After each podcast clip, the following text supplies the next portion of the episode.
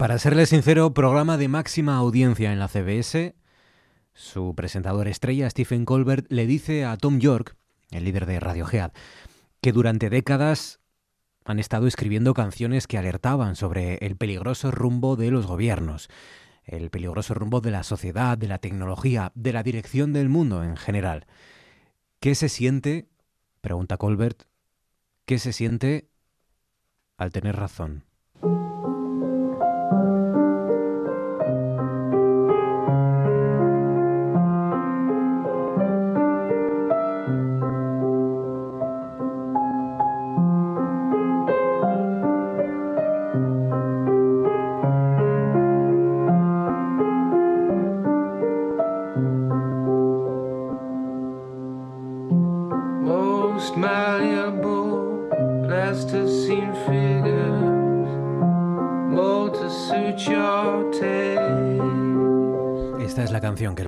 York presentó hace unos días en otro show, el de Jimmy Fallon. Esta vez está grabada en su casa, como pueden escuchar, solo Tom York y su piano. Nada más. Era una canción inacabada, era una canción a medias que el cantante de Radiohead decidió terminar para estrenarla en mitad del confinamiento.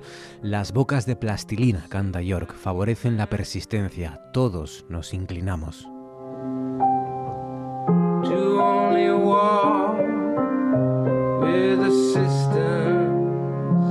while the ground it weeps. Plasticine mouths favor persist.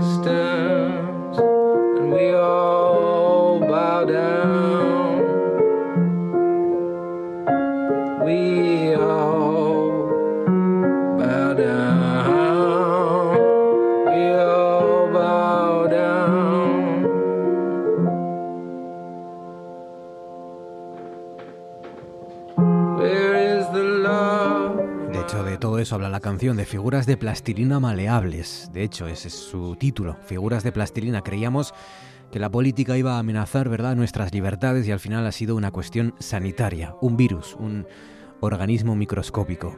Y sobre todo eso, las libertades y las amenazas que llegan, canta otra vez Tom York, ¿a dónde?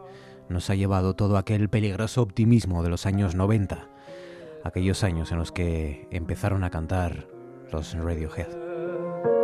Here comes a snake.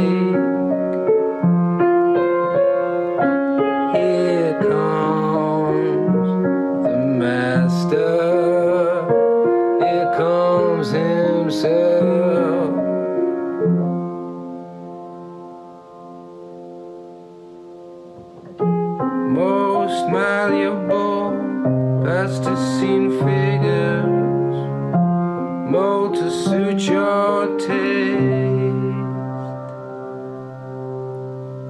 Preguntas. Le preguntaron a David Quammen, el autor de Contagio, una de las voces que, que, antes y más alto advirtió del riesgo de una pandemia. Le han preguntado ya varias veces por qué. ¿Por qué tantas muertes? Si fue por falta de inversión, falta de previsión, falta de información científica. Y él siempre contesta lo mismo. Fue nuestra falta de imaginación. En RPA, Noche tras Noche, con Marcos Vega.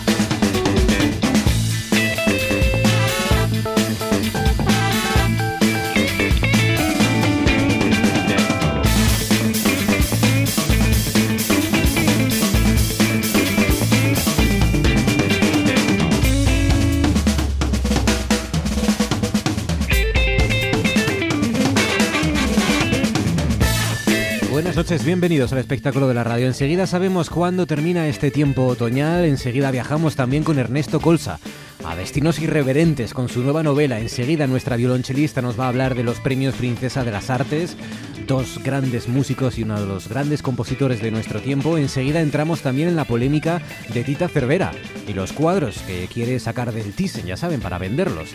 Y la historia y nuestro consejo de actualidad y Fabián Solís desencadenado al frente de la parte técnica y Georgina Bitácora Fernández en producción. Las 9 y 4 minutos. Esto es Asturias y estas son las formas que tienen de conectar con nosotros para contarnos, preguntarnos lo que deseen. A través de Twitter, arroba NTNRPA todo junto, a través de Facebook, escriben Noche tras Noche todo junto, espacio RPA, y ahí nos encuentran también. O si prefieren el método más tradicional, 985 95 48 90. Teléfono 985 95 48 90. Y hoy precisamente nos vamos a la playa también. O nos ponemos nostálgicos. Queremos saber cómo eran sus vacaciones, si se acuerdan. Cómo era ir a la playa, yo qué sé, si llevaban filetes empanados en un tupper, si llevaba tortilla el día anterior, el tren, las caravanas, la sombrilla, el balón de Nivea, ¿no? ¿Se acuerdan ustedes de lo que era ir a la playa antes? Ahora iremos con mascarilla, con cámaras que nos dirán si la playa está, está abarrotada o no está abarrotada. Bueno, no sabemos muy bien cómo vamos a ir, pero no será como antes, desde luego, dice Arancha Margolles, y el balón hinchable de la Nivea. Es verdad. ¿Cuántas, ¿Cuántos botes de Nivea comprabas al final por el balón, no por la crema? Dice Javier González Caso, a la tortilla se sumaban los filetes empanados y la ensaladilla rusa, menú playero por excelencia, y todo en la cesta con platos y cubiertos o con fiambrera. Dice, además muchas familias llevaban su mesa plegable, con sus sillas y la nevera. Es que había familias que... Bueno, claro, es que si vas a pasar todo el día, llegabas a las 11 o a las 12 de la mañana y salías de allí a las 9 de la noche, ¿no? Entonces te llevabas media casa. Dice por aquí Águeda González Díaz, hola, tengo muy buenos recuerdos de la playa cuando era cría. A San Lorenzo íbamos de tarde, yo con el cubo y la pala. Algún domingo íbamos a La Ñora o a Rodiles y entonces llevábamos toda la intendencia, dice, sombrilla, neveras, portátiles, o sea, neveras portátiles, no supongo, el ordenador portátil no. Sombrilla, neveras portátiles, fiambreras con la comida y mi madre llevaba hasta un termo con café para después de comer o la merienda. Mucho me temo que este año va a ser distinto, dice Agra González Díaz. Puri Vitienes dice, creo que este año no iremos a la playa. El viernes pasado nos mudamos a Somiedo. ¿Quién necesita playa, mascarinas, mascarillas, cremas, aglomeraciones? Anda, qué, afortunada, en Somiedo, Puri Vitienes, qué suerte. Facebook, Twitter 985454890. Georgina Fernández, buenas noches. Hola, ¿qué tal? Es verdad que antes llevabas muchas cosas. Antes había que ir a la playa con, con que no te faltara de nada, ¿no? Porque ibas a estar mucho tiempo. Bueno, es que yo conocí el tiempo en el que no, no había dinosaurios ya, pero sí que había trenes con eh, primera, segunda y tercera. Hombre, en tercera. Sí, sí. En tercera que ibas. Tercera y tercera. En el techo del tren, por fuera. No es que hubiera mucha diferencia. Bueno, sí, en tercera pues eh, eran como los asientos como de madera que, que hacían daño porque eran muy duros y tal. Pero bueno, no había mucha diferencia. En realidad yo creo que lo hacían para que eh, la gente rica no se mezclara con la plebe. Claro. Em, es verdad que, eh, bueno, en tu generación las horas eh, recomendadas para bañarse después de comer eran tres. En la mía ya eh, evolucionamos a dos. En la mía eran dos horas. No, no, pues em, tres horas. Tres horas teníamos que esperar después de comer porque si no, no se había hecho la digestión. Era muy lenta. Yo, vivía con miedo también, mirando el reloj a ver si habían pasado dos horas o podía quedarme muerto en, la concha de Artedo bañándome con, en la playa, ¿no? ¿no? Sí, sí. Esto, sí, sí, era regla rigurosa. Digamos con miedo, ¿no? Los cortes de digestión después de comer. Facebook, Twitter 985 95 48 90. ¿Quién es hoy, Georgina? ¿Quién has elegido como asturiano del día? Pues mira, hace poco hablamos de Fernando Delgado, que era un asturiano que había llegado a ser el librero más famoso de Mar del Plata, en Argentina, a principios del siglo XX. Pues hoy tenemos a otro librero de Allende los Mares. Eh, es Alfonso Cue de la Fuente. Habla de él Milenio, que es un periódico mexicano. Y dice, hace poco más de 100 años nació en Silao don Eugenio Trueba Olivares, un personaje extraordinario para la vida académica, intelectual, política y artística del estado de Guanajuato.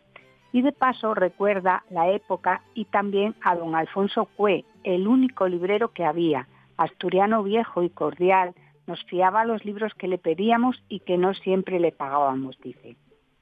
Eh, Alfonso Cue aparece registrado como librero en el Directorio General de la República Mexicana que se publicó en 1904, una especie de, pues como si dijéramos, páginas amarillas de la guía telefónica, pero sin teléfonos. Eh, y también dice Milenio que en la primera mitad del siglo pasado Guanajuato era una ciudad empobrecida y en vías de desaparición, que su población había caído desde los 41.000 habitantes en 1900 a los 18.000 en 1930 Eh, luego se, estancó entre 1940 y 1950 en 23.000 y en 1960 apenas llegaba a los 28.000. Y la pobreza y el abandono eran evidentes en sus calles maltratadas y despobladas. Bueno, pues Alfonso Cue de la Fuente, el librero de Guanajuato, había nacido el 10 de diciembre de 1876 en Llanes. Eh, con 17 años, fíjate que, jóvenes se trasladaban a América, ¿no?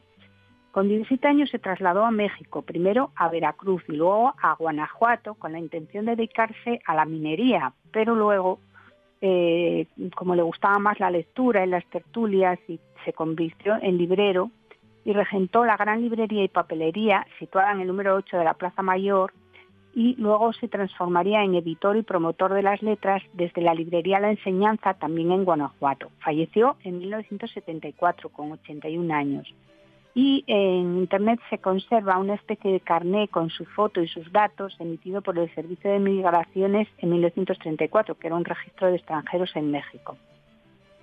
En su honor se constituyó en Guanajuato y funciona a día de hoy un foro cultural que lleva su nombre, Foro Alfonso Cue de la Fuente de Guanajuato.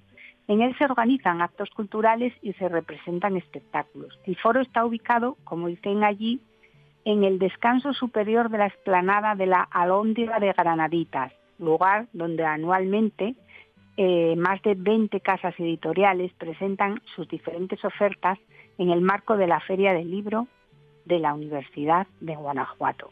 11 minutos sobre las 9 a esta hora en RPA. Damos un paseo por las nubes.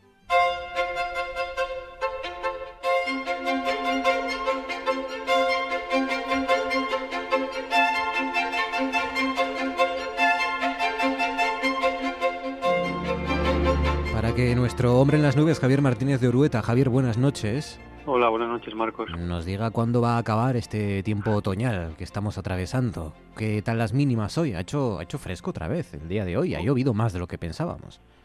Sí, ha llovido más de lo que de lo que pensábamos y bueno, sí, la, la verdad que las mínimas están siendo la verdad que bastante bajas para la época del año, mínimas de solo un dígito, eso sí es verdad. En zonas pues muy altas de montaña, pues casi siempre Pajares, Leitariegos o de Gaña son los que se llevan el ranking de las tres mínimas más bajas y así ha sido. Por ejemplo, en Pajares y Leitariegos casi rondando los 6 grados y en Degaña, por ejemplo, esos 7 grados. Pero bueno, ya en zonas pues más hacia el centro o hacia la costa ya mínimas de dos dígitos, en torno a los 12, 13 grados y sobre todo en, la costa pues siempre las mínimas más altas y quizá las mínimas más, más agradables. Pero ¿qué dices tú? Sí, la verdad que un día eh, la verdad que un poco con un ambiente así como desapacible, ¿no? Grisáceo, que también nos han acompañado las lluvias, no ha llovido tampoco con mucha intensidad, no nos han acumulado muchos litros, pero por ejemplo donde más ha llovido ha sido en metro, el concejo de Villallón, 12 litros por metro cuadrado, pero bueno, Gijón también nos ha llovido con 6,9 litros por metro cuadrado, en, Oviedo también con 4,2, así que bueno,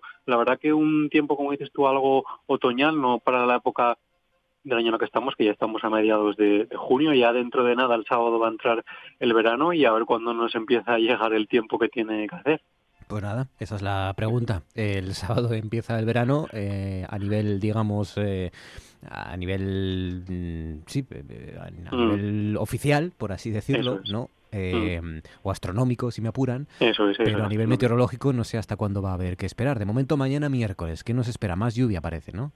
Más lluvia, más o menos parecido al día de hoy en líneas generales. Eh, pues vamos a tener eh, un ambiente pues con el cielo totalmente cubierto. Quizás en zonas de la costa es donde tengan mejor día porque ahí sí que van a haber en momentos puntuales pues algunos claros, van a haber algo de sol y lluvias. Pero bueno, lluvias muy muy débiles que se quede la gente con esto. Son lloviznas que no se van a acumular gran cantidad de agua y las temperaturas, como digo, no van a cambiar. Estaremos rondando los 16, 18 grados de máxima. En los concejos o en las capitales de concejo más altas estaremos rondando los 13 o 14 grados, porque eso también hay que reseñarlo, que en algunas zonas estamos rondando los 19 o 18 grados, pero parece que no haya esa sensación de calor, ¿no? Debido a las nubes y también al viento de noroeste que está soplando. Pero como digo, en líneas generales, mañana un día parecido al de hoy, con nubes, en la costa algunos alguna presencia de esclaros y también llovinas, pero muy, muy, muy débiles. Bueno, y dime que el jueves empiezan a cambiar las cosas, que si no, Georgina se me, se me marcha.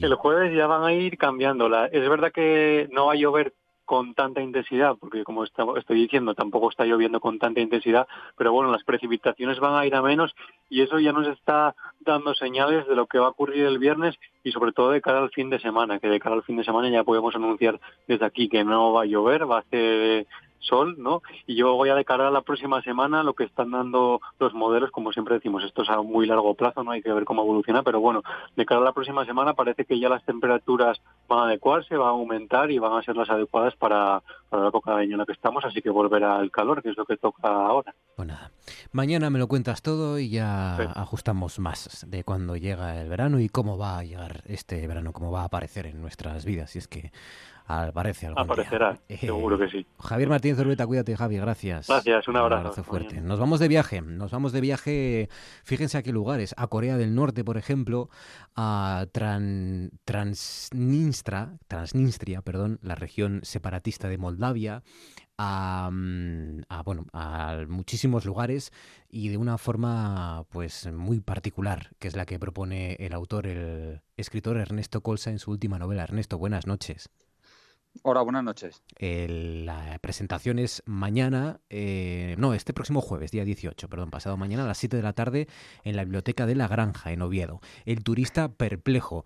Eh, las crónicas de viaje eh, divertidas, irreverentes, a algunos de los destinos que, que, que ya he recorrido eh, antes y mm, una demostración también de cómo a veces la obsesión por viajar, la obsesión por coger las maletas e irnos a lugares exóticos para a veces hacernos la foto ¿no? y publicar en redes sociales cuando no conocemos lo que está al lado de nuestro pueblo. Antes, antes de que continúes, quería puntualizar que ha habido una noticia de última hora y es que la presentación del jueves pues se ha, vamos, ah. se ha pospuesto. Vale ha habido una serie de problemas y entonces pues estamos barajando fechas y probablemente sea en el mismo lugar el 8 de julio. Entonces, vamos, me he enterado hoy, todavía no he podido ni, ni anunciarlo así por pues bueno, mis contactos, por eh, las páginas estas de redes sociales que tengo, ni el editor ni nada. Entonces, bueno, pues he pensado hacerlo en un momento. Pues nada, será en la Biblioteca de la Granja en Oviedo, pero de momento no es este jueves, sino que, bueno, quedará para, para julio y, el, día 8 probablemente. El día 8 de julio en este caso. Em, he, leído, eh, la crítica ha hablado de que es una mezcla entre viaje a la Alcarria, miedo y asco en Las Vegas y la guía del autoestopista galáctico. No está mal, ¿eh? Bueno, sí, he querido dar así otra, otra orientación a, la típica literatura de viajes. Lo que subyace en todo el libro es eh, desmitificar el hecho de viajar, ¿no? Que, bueno, se le da demasiada importancia a lo de viajar bueno, todo el mundo puede hacerlo, sobre todo ahora con las compañías low cost. Entonces, bueno, yo no quise hacer una crónica de viaje en el sentido de maravillarme a los lugares a los que voy, ni sufrir ningún tipo de catarsis, ni, ni chorradas de estas. Entonces, he ido con ánimo de turista, no de viajero, sino de turista, y a ver qué me, qué me encontraba por ahí. Y entonces el, el, contraste, pues, es más fuerte en, en, los lugares estos tanto atípicos que me has mencionado antes. Por ejemplo, en Transnistria, que fuimos allí además en el mes de enero. Era un vuelo muy barato, pero el mes de enero en, en Moldavia pues hacía como 20 grados bajo cero o algo así. Lo cual pues fue una experiencia mm, curiosa porque bueno, yo nunca había estado a esas temperaturas.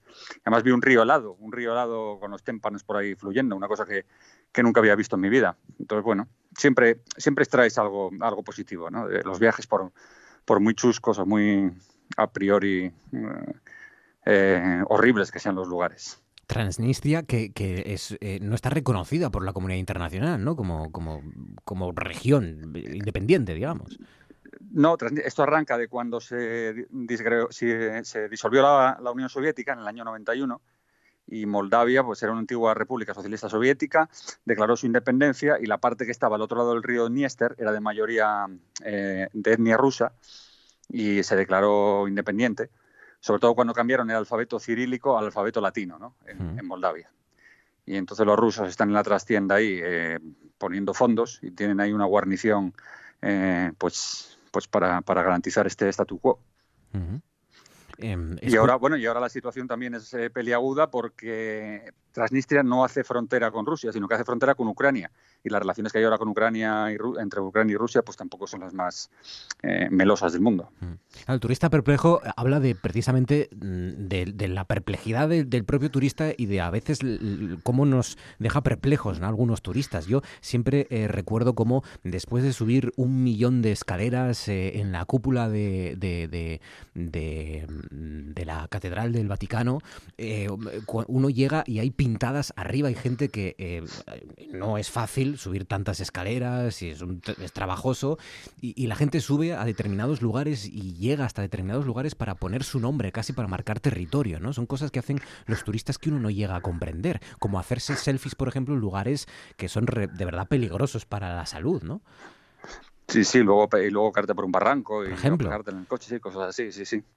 Sí, es verdad, lo de las pintadas, eso que dices, de las pintadas de Basilio y Jacinta y tal. Hay un corazón, por eso lo ves en cualquier sitio, desde la muralla china o, bueno, en, el Vaticano has dicho que lo has visto tú. y, bueno, sí, sí, es una, digamos, es una pulsión humana que es, generalizada, ¿no? La de dejar por ahí tu firmita. Mm, es un poco, bueno, eso es lo mismo un poco con las redes sociales, ¿no? Las redes sociales, pues todo el mundo está todo el rato enseñando a ver dónde está, lo que está haciendo y todo esto. Bueno, pues es una manera más moderna de, de poner ahí tu garabato en el monumento de turno, sí. Y sin embargo no conocemos los museos que están al lado de nuestras casas. Yo recuerdo que la última vez que hablamos, eh, Ernesto, fue en 2013 porque publicaste eh, por aquel entonces tu primera novela, Cieno, que era un poco lo, contrario, ¿no? Era un canto también en clave de humor contra esa idealización de la vuelta al campo, de lo rural, ¿no? De retornar otra vez a nuestros orígenes, ¿no?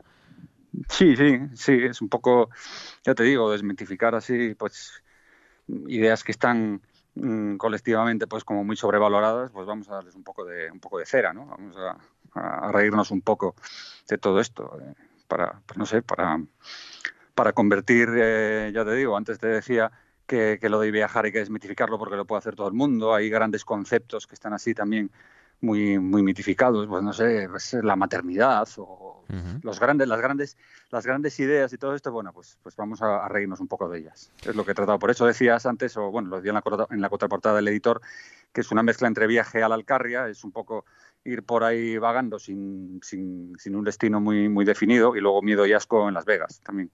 Meter un poquito de, caña. Todo eso en El turista perplejo de lobetense Ernesto Cosa. Ernesto, enhorabuena, gracias, un abrazo. No, no, pues muchas gracias. Y ahora esto.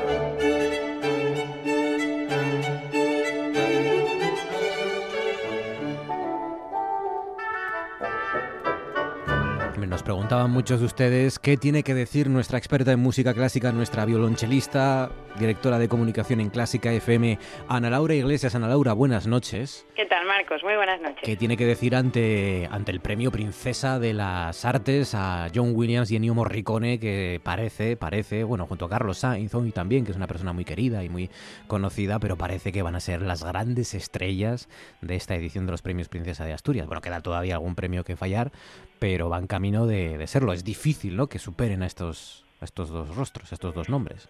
Sí, la verdad que sí, ya, ya iba siendo hora de que lo comentáramos, porque bueno, ya salió la noticia hace unas semanas y la verdad que fue una alegría para todos los músicos cuando vimos esta noticia. Pues venga, vamos a ello, ¿no? Vamos a, conocerles mejor y desde el punto de vista de alguien que, como saben ustedes, conoce muy bien la música clásica. Lo que no sé si lo que hacen Ennio Morricone y John Williams se podría Uf, que este es un terreno ya también movedizo, ¿no? Eh, se podría denominar como música clásica. Bueno, yo creo que parten de la música clásica porque sus bases son la esencia de la música europea puramente y bueno, luego enlazan con el cine, que es otro, otro, otra esfera cultural aparte, pero yo pienso que sí, que parten desde la música clásica sin problema. Venga. Así que bueno, pues vamos allá, vamos a conocer un poco mejor a estos flamantes ganadores de ese premio Princesa de Asturias de las Artes y que este año pues ha sido una alegría que recayese en dos músicos que son dos maestros, dos de los mejores compositores de música de cine de todos los tiempos. Así que bueno, vamos a sumergirnos en sus mejores bandas sonoras, así que vamos a conocer un poco mejor a Ennio Morricone y a John Williams. Ennio y John, John y Ennio, Morricone y Williams, Williams y Morricone. Es verdad que una de las polémicas, una de las cosas que bueno hemos criticado aquí en este programa es que se lo dieran a los dos, porque con que se lo dieran a uno ya hubiera sido suficiente, pero bueno, mejor dos que uno, dos por el mismo precio. Y más si son tan buenos como Exacto, claro, claro, es que cada uno de ellos junta centenares de composiciones. ¿Por cuál vamos a Bueno, pues vamos a empezar con el que yo creo que es un poquito menos conocido dentro de que son dos referencias mundiales, así que vamos a empezar con Ennio Morricone, que nació en Roma en 1928 y tiene hoy 92 años. Morricone ha puesto música a más de 500 películas y series de televisión, es el autor también del sonido de ese western americano, con bandas sonoras famosísimas como las de El bueno, el feo y el malo o Por un puñado de dólares, y además firmó auténticas obras maestras que son parte de la banda sonora casi de nuestras vidas, como las que vamos a escuchar a continuación. Empezamos por esa película italiana de 1988, Cinema Paradiso.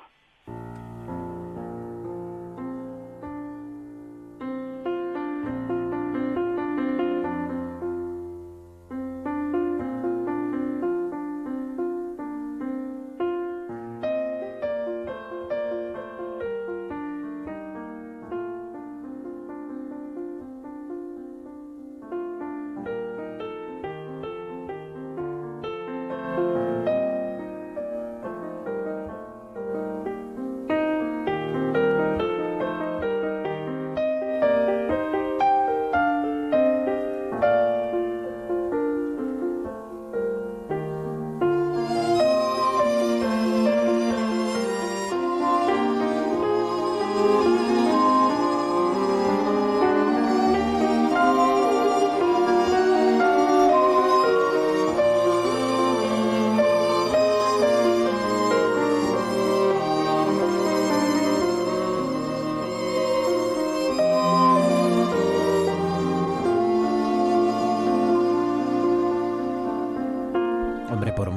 cuestiones, porque es un maravilloso homenaje al cine y porque es verdad que es una de las películas que, más ha trascendido.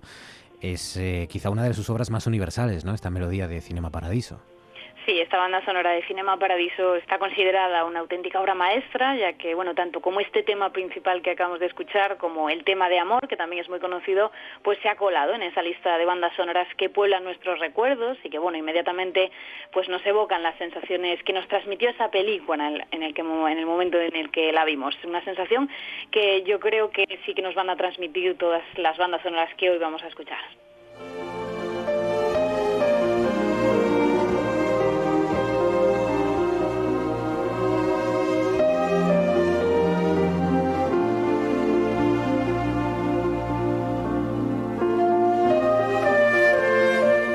Hemos empezado por Cinema Paradiso con Ennio Morricone, al que hemos también empezado a conocer, estamos empezando a conocer.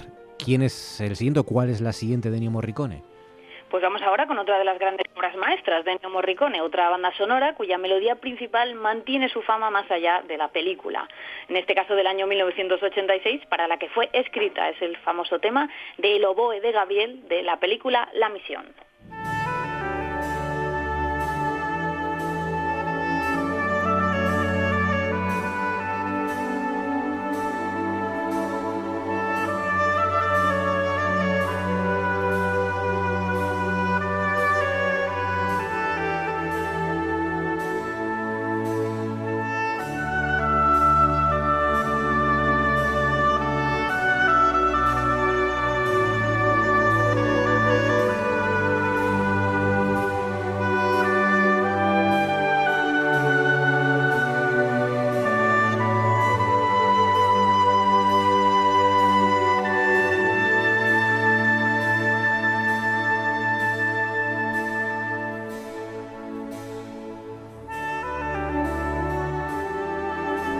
También, sí, seguramente esta sea la, más conocida, la banda sonora de la misión y el protagonismo para él, Oboe.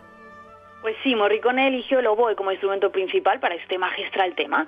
Tradicionalmente, el oboe es un instrumento que está asociado a los temas de amor y que siempre transmite un tono dulce y pacífico, y en este tema la importancia de este instrumento traspasa la partitura para protagonizar también esa escena en la que Jeremy Irons se acerca a los indígenas tocando su oboe en un intento de establecer contacto con ellos, recurriendo a la música como el evento universal. Dejamos el sonido de Morricone y nos vamos ahora con el de John Williams, el otro gran galardonado y cuya literatura musical es tan extensa que se hace difícil elegir. Así que bueno, vamos a escuchar tres momentos de su música que están entre mis favoritos. Empezamos con una de las melodías más preciosas de Williams y que curiosamente fue creada para una película de dinosaurios. Es la banda sonora de Jurassic Park.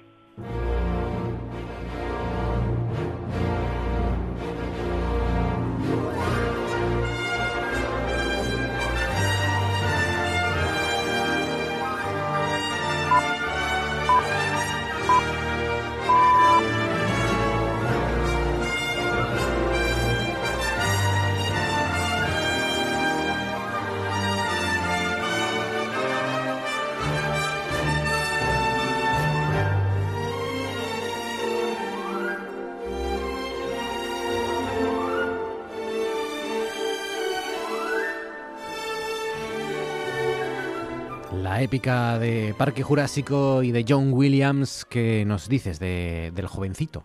Bueno, pues John Williams, sí, es otro joven, nació en Nueva York en 1932, tiene hoy 88 años y ha compuesto la banda sonora de películas fundamentales en nuestra historia reciente. Es la segunda persona más veces nominada en los Oscar, solo por detrás de Walt Disney. Tiene 52 nominaciones y 5 premios Oscar por su música, por bandas sonoras como las dos que vamos a escuchar a continuación. John Williams es seguramente el compositor de música de cine más importante de la historia, ya que no solo ha puesto música a las más grandes películas de Hollywood, sino que además ha sabido crear un lenguaje propio, plenamente reconocible, y que es mezcla de sus fuertes influencias clásicas europeas, pues con ese punto épico ¿no? que tiene siempre su música. Vamos ahora con una de sus grandes obras maestras, por las que se llevó un Oscar, que también es una de mis favoritas, porque bueno, creo que la música sí que se adapta perfectamente al punto mágico que tiene esta película. Es la banda sonora de E.T. de John Williams.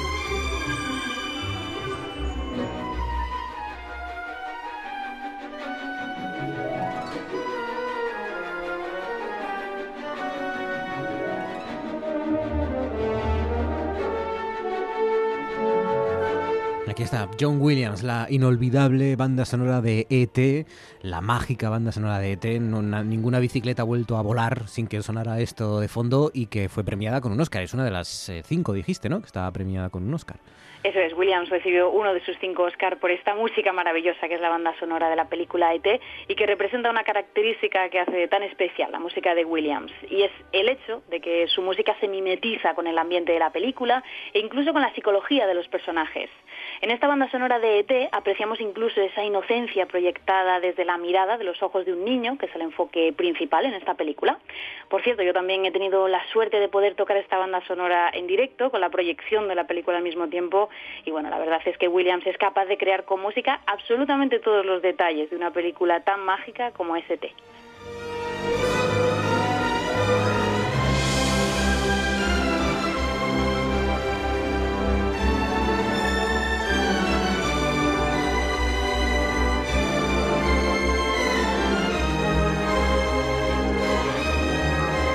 Laura, y eh, es decir, que hay cosas que uno descubre entonces tocando, interpretando en directo la banda sonora mientras se está proyectando la película, que solo viéndola no, no capta, no aprecia Yo diría que sí, de hecho yo he tocado bandas sonoras al margen de, la proyección de la película y no tiene absolutamente nada que ver, porque cuando se hace esto con la proyección en directo de la película, se están recreando absolutamente todos los efectos que se van escuchando y la verdad es que, es, es una pasada como lo escribe Williams y es que transcribe tal cual lo que sucede en la escena. Es una maravilla. ET fue una de las premiadas, la otra es la lista de Schindler, eh, eh, la otra es Star Wars, el episodio 4, eh, por supuesto Mandíbulas, es decir, el tiburón, y luego creo que el violinista en el tejado también, ¿no? Sí, creo que es esa. el violinista en el tejado también es la quinta. Estamos recordando a Ennio Morricone y John Williams a través de sus grandes bandas sonoras. ¿Quién va a cerrar qué banda sonora? Bueno, pues si hablamos de John Williams y de su música, hay una banda sonora que no puede faltar y que es Star Wars, su gran obra maestra. Es una banda sonora también premiada, como decimos, con un Oscar y que refleja otra de las grandes características de la música de Williams y que es el uso del leitmotiv. El leitmotiv es un recurso utilizado ya por Wagner en sus óperas y que consiste en asociar un motivo musical a un personaje o a un sentimiento o a una opción de forma que cuando el oyente lo escucha, pues lo asocia inmediatamente. Williams lo consigue de forma magistral en Star Wars, ya que todos tenemos muy claro cuando va a aparecer Darth Vader al oír su motivo musical, o sabemos de sobra de qué película se trata en cuanto escuchamos esto.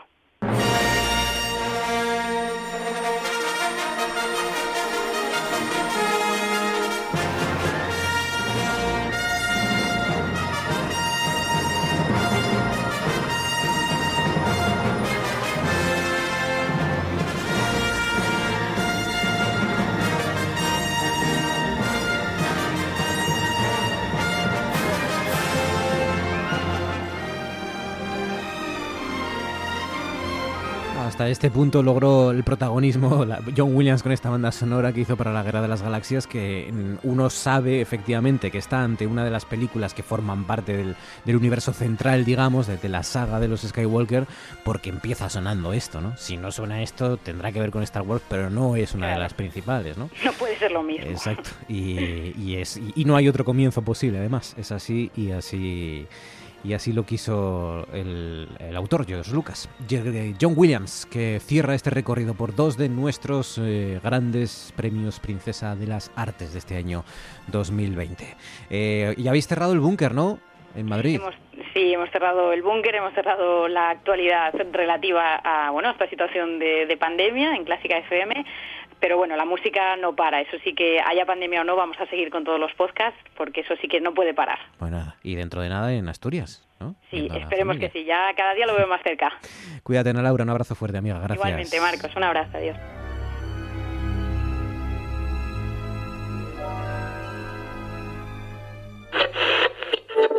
G con la R y con la A, ¿cómo suena? ¿Con, la G con la R y, con, y la A, ¿cómo suena? Ja. Oh. No, ja sería con J.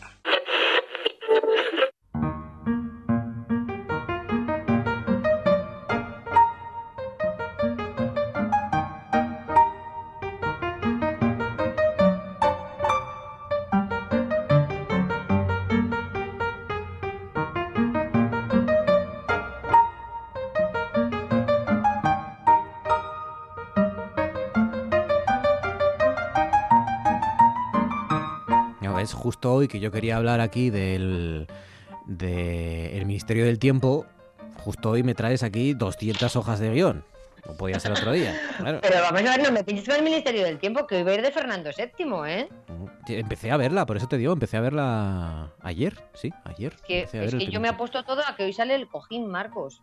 Eh, hoy por la noche se emite en que en televisión española, es que estoy perdido. En televisión española el Ministerio del Tiempo y van a hablarnos de una noche de amor en la que se gestó a la futura Isabel II. Ojo, eh. Y yo creo que va a salir el cojín, Marcos. ¿Te acuerdas del cojín? El cojín ese sosteniendo, ¿no? Ahí la Eso, el cojín que se colocaba a modo donuts Fernando VII para compensar aquella cosa que tenía el, Fernandón, lo podríamos llamar. el Fernandindón, en este caso. Yo, creo que va a salir, ¿eh? si, si, sale el cojín chupito. Sí, claro que sí, en primer plano. Patri Pérez, buenas noches. Muy buenas noches. Pérez, nuestra historiadora del arte. Eh, no, vamos, no nos da tiempo, no me da tiempo a hablar contigo de, del Ministerio del Tiempo, eh, que voy a darle algún capítulo más, porque el primero me está costando, eh, ya te digo, pero bueno.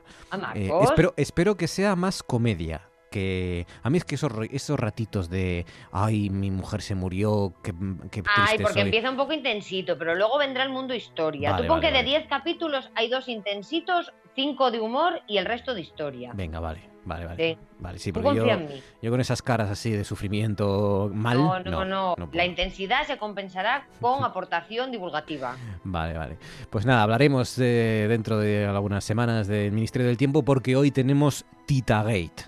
Ay, muy fuerte. Bueno, del Tita Gate voy a citar la fuente que mi gran amigo Ian García me habló mm, con este nombre, y entonces yo ya me lo quedé lo del Titagate. Me gusta. Hoy vengo modo actualidad. Traigo un tema muy intenso. Hoy vamos a hablar de el tema, el asunto que está copando los titulares desde hace días. Vamos a hablar del Titagate, que es un verdadero escándalo. Escándalo, es un escándalo,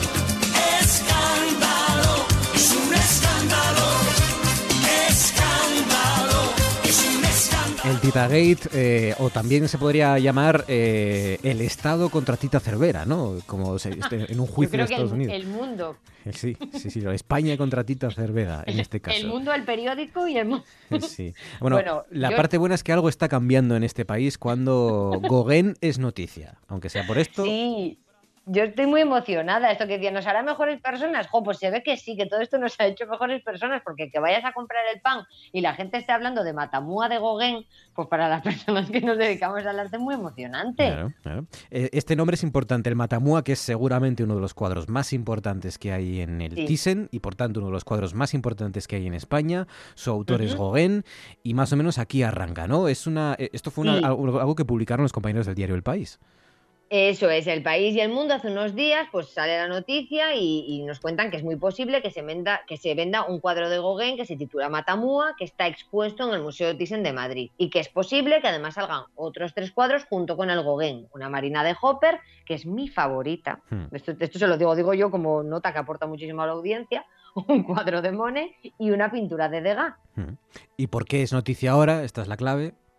Claro, pues porque resulta que al volver del confinamiento, cuando el público ha vuelto al Thyssen, se encuentran con que el Gauguin no estaba y se ha liado parda. Bueno, esto unido a que la baronesa habrá hecho unas llamaditas para que la prensa se haga eco de la ausencia de los cuadros. Porque, a ver, aquí entre nosotros, yo no veo al país rasgándose las vestiduras, entrando en el Thyssen y llorando en la pared vacía. ¿Por qué?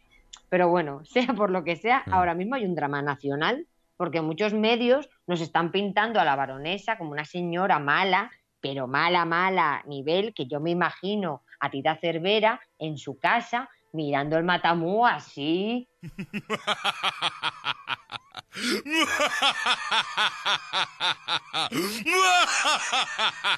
Sería el, el matamua jajaja, ¿no? Matamua. es el matamua Sí, sí. Eh, bueno, esto, eh, esto, esto viene, de lejos. Ya saben que el conflicto entre la baronesa y el, y el propio y los gobiernos o el propio Estado español viene de las, las, peleas principalmente con el Ministerio de Cultura vienen ya de lejos. Vamos al lío. Carmen Cervera y esta es la gran pregunta. ¿Puede vender el Gauguin a quien quiera o no puede vender ese Gauguin a quien quiera? Pues mira, con el Gauguin podemos usar un refrán. Entre todos lo mataron y el solito se murió. Vamos a irnos a los anales de esta historia. Tenemos que distinguir dos colecciones, que aunque estén juntas y desde hace algún tiempo revueltas en el Museo Thyssen, no son lo mismo.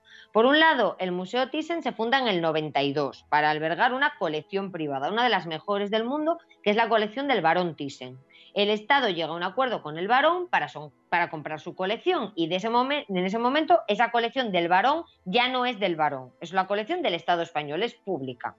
Eso en el 92. En el 99 se firma también un contrato con Carmen Thyssen, la esposa del varón, que también tenía su propia colección.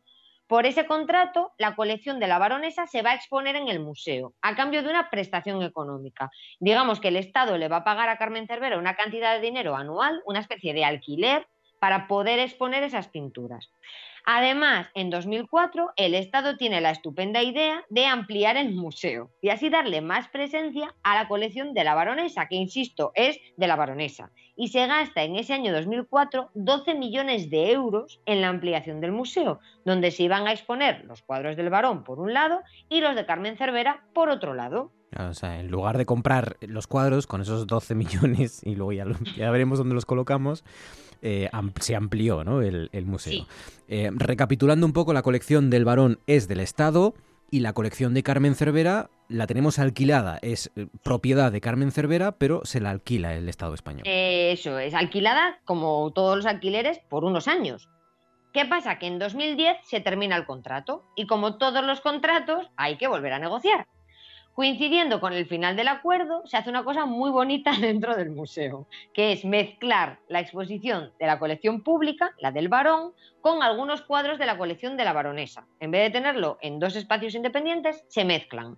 Que como museo era un puntazo, porque completabas el discurso, los posibles agujeros que podía tener la colección del varón, pero que al público le hacías un lío, porque aunque se pusieran las cartelas de colores diferentes, se ponían carteras negras para la colección pública y rojas para la colección de la baronesa, la gente empezó a entender que todo el monte era orégano y que si todo estaba junto, pues todo era público, y no es así. Y justo en ese año, 2010, ahí es cuando la baronesa empieza a decirle al Ministerio de Cultura y al Estado, por lo tanto, señores, que esto se acaba, que, como Messi, un poco, como Messi hace con el Barça, ¿no? Esto se va a acabar y aquí hay que renovar el contrato, señores, ¿no? Bueno, Vamos a llevarnos bien, porque si no van a haber hondonadas de hostias aquí. ¿eh? Estas son declaraciones en exclusiva de Tita Cervera con el ministro de Cultura. Mira, más yo creo que más o menos fue así. Claro, nos plantamos en 2010. Tú imagínate en 2010 la baronesa y el ministro de Cultura ahí sentados en una mesica una mesa buena, porque digo yo que esta gente tendrá mesas buenas, allí de madera buena, no de Ikea. Y claro, en 2010, que estábamos metidos en plena crisis económica, estaba el Estado como para anunciar en el telediario, oye, que no vamos a gastar una millonada en arte, y que eso en este país siempre se ha valorado mucho. Además, miren, tenemos que mentalizarnos de que la colección de la baronesa se va a ir marchando. A medida que ella necesite dinero, necesite cash, va a ir vendiendo sus cuadros. El Estado lleva ocho años intentando hacer apañitos. Pero es que el Estado no tiene dinero para poder comprar esos cuadros. No tiene dinero, no se lo puede permitir. Y como no son nuestros, no podemos prohibirle a la baronesa que haga con su propiedad lo que ella quiera. Es como si vives en un piso de alquiler y cuando vence el contrato el propietario te dice que lo va a vender. El piso no es tuyo, por mucho que lleves 10 años disfrutando de ese piso. Pues lo mismo ocurre con la colección de la baronesa. Hmm. el marrón se lo va a comer el ministro de Cultura, pero esto, este asunto viene pero de claro, lejos. esto es una cosa que viene de lejos, no hmm. es una cosa del ministro actual. Em, y, no es solo el Gauguin, no solo el Matamoa, que ya es una tragedia. Es que se habla de otras tres pinturas que ya han salido además del Thyssen. Claro, ¿qué ocurre? Ocurre que en enero de este año Tita ya estaba diciendo que se llevaba el Gauguin. Entonces, el entonces ministro de Cultura, José Guirao, llega a un acuerdo con la baronesa y le dice, venga tita, mira, no te lleves el Gauguin, enróllate, que yo veo mucho a José Guirao diciendo esto, y vende tres cuadros, si lo que tú necesitas es el dinero que vale el Gauguin, tú vende tres cuadros que entre los tres sumen lo que vale el Gauguin, unos 40 millones de euros, que esto es más o menos lo que gano yo de media un, mes de agosto. Mm. Y ahí es donde entran en escena el Monet, el Degas y el Joker, que se han vendido. Lo que dijo el ministro es, venga, vendes estos tres y nos quedamos y sigues dejando allí el Matamoa. El acuerdo no llegó a cuajar porque ya sabéis que Guirao dejó el ministerio a mediados de enero y el marronazo le ha llegado al actual ministro de Cultura, que además ya sabemos que no es especialmente querido por el mundo de la cultura y que su capacidad infinita de hacer amigos decidió elogiar el Gauguin del Thyssen como un cuadro muy bonito. Pues, eh, ¿qué, adjetivo pongo? Pues bonito. Bonito. ya está. ¿Con quién se va a molestar con este adjetivo? Un cuadro, y, iba a decir muy guapo, pero como no es asturiano, pues dijo muy bonito. Muy, bonito, pero, pero que no lo vamos a comprar, vamos. Eh. No, no, porque a ver, ¿tú te imaginas la que se lía en este país si el Ministerio de Cultura dice que se va a gastar 40 millones de euros en un cuadro? El Estado español no tiene dinero para comprar esta colección y cuanto antes lo asimilemos, menos vamos a sufrir. Hmm. Bueno, eh, eh, más bien sí lo, sí lo tiene, pero a lo mejor no para cultura, ¿no? Que no es... No claro que lo tiene, por supuesto que lo hmm. tiene, pero en este país no hay una tradición de invertir en arte, tampoco hay un grupo de empresarios filántropos que inviertan en arte y que te cuelguen el cuadro en el Reina Sofía con una cartela que ponga un cuadro donado por fulanito y como España es así, con sus luces y sus sombras, no, hay, pues así es. no hay una ley de mecenado, en definitiva que, Totalmente. que en la cultura no es una cuestión de Estado que repetimos tantas y tantas No. veces, claro. Acuérdate Eh. que esta frase pronunció esa gran, este, este país salió esa gran frase de que inventen otros. Y además, además es que hablas, dices bien, es inversión, no es un gasto de 40 millones de euros, es inversión porque no es, Pero es eso incalculable la cantidad mucho de... entenderlo aquí. Pues bien, bueno, eh, y ahora entonces, como por lo, por lo diplomático no podemos ir, o ya hemos tirado la toalla, eh, por lo criminal o por lo civil o por donde sea, ¿hay forma de prohibir la salida de estas pinturas? ¿Hay forma de bloquear las fronteras para que Tita no eche a correr con, con el Gauguin debajo del brazo? Eh, en enero se condenó, recuerden, a Jaime Botín por sacar un Picasso, que también era suyo, ¿no? Sí, sí, pero es Picasso. Si hablamos de pintores españoles trascendentales, y Picasso lo fue, el Estado tiene la capacidad de declarar esas obras bien de interés cultural y por tanto protegerlas. Así que por mucho que las obras fuesen propiedad de Jaime Botín, o el Picasso en este caso fuera propiedad de Jaime Botín, se le prohibió que la sacara del país. Él podía venderla, pero la pintura no podía abandonar el territorio nacional, que era lo que pretendía Jaime Botín. Vamos, que hay que hacerse la idea. Vayamos mentalizándonos de que nos quedamos sin Gauguin, eh, igual que ya nos quedamos sin Hopper, sin Monet, sin Degas y, y, si- y- y- y lo que te rondaré Morena, claro. Somos muy llorones. Mira, vamos a disfrutar de la colección de la baronesa mientras podamos. Vamos a concebirla como lo que es, una especie de préstamo. Igual que cuando vayamos usted y yo en agosto a ver a Rembrandt al Prado, que vamos, que se va a marchar Rembrandt, lo sabemos. Mm. Pues lo mismo.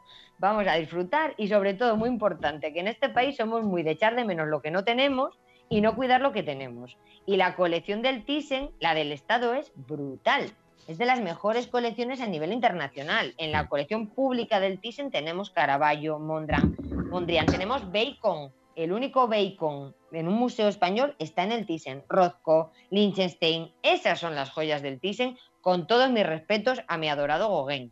Nos va a dar mucha pena si se va, pero tenemos mucho arte en este país que tenemos que disfrutar y que tenemos que cuidar. Así que vamos a cuidar lo que tenemos y dejar de preocuparnos de lo que nos pongamos o nos pongamos, no tenemos.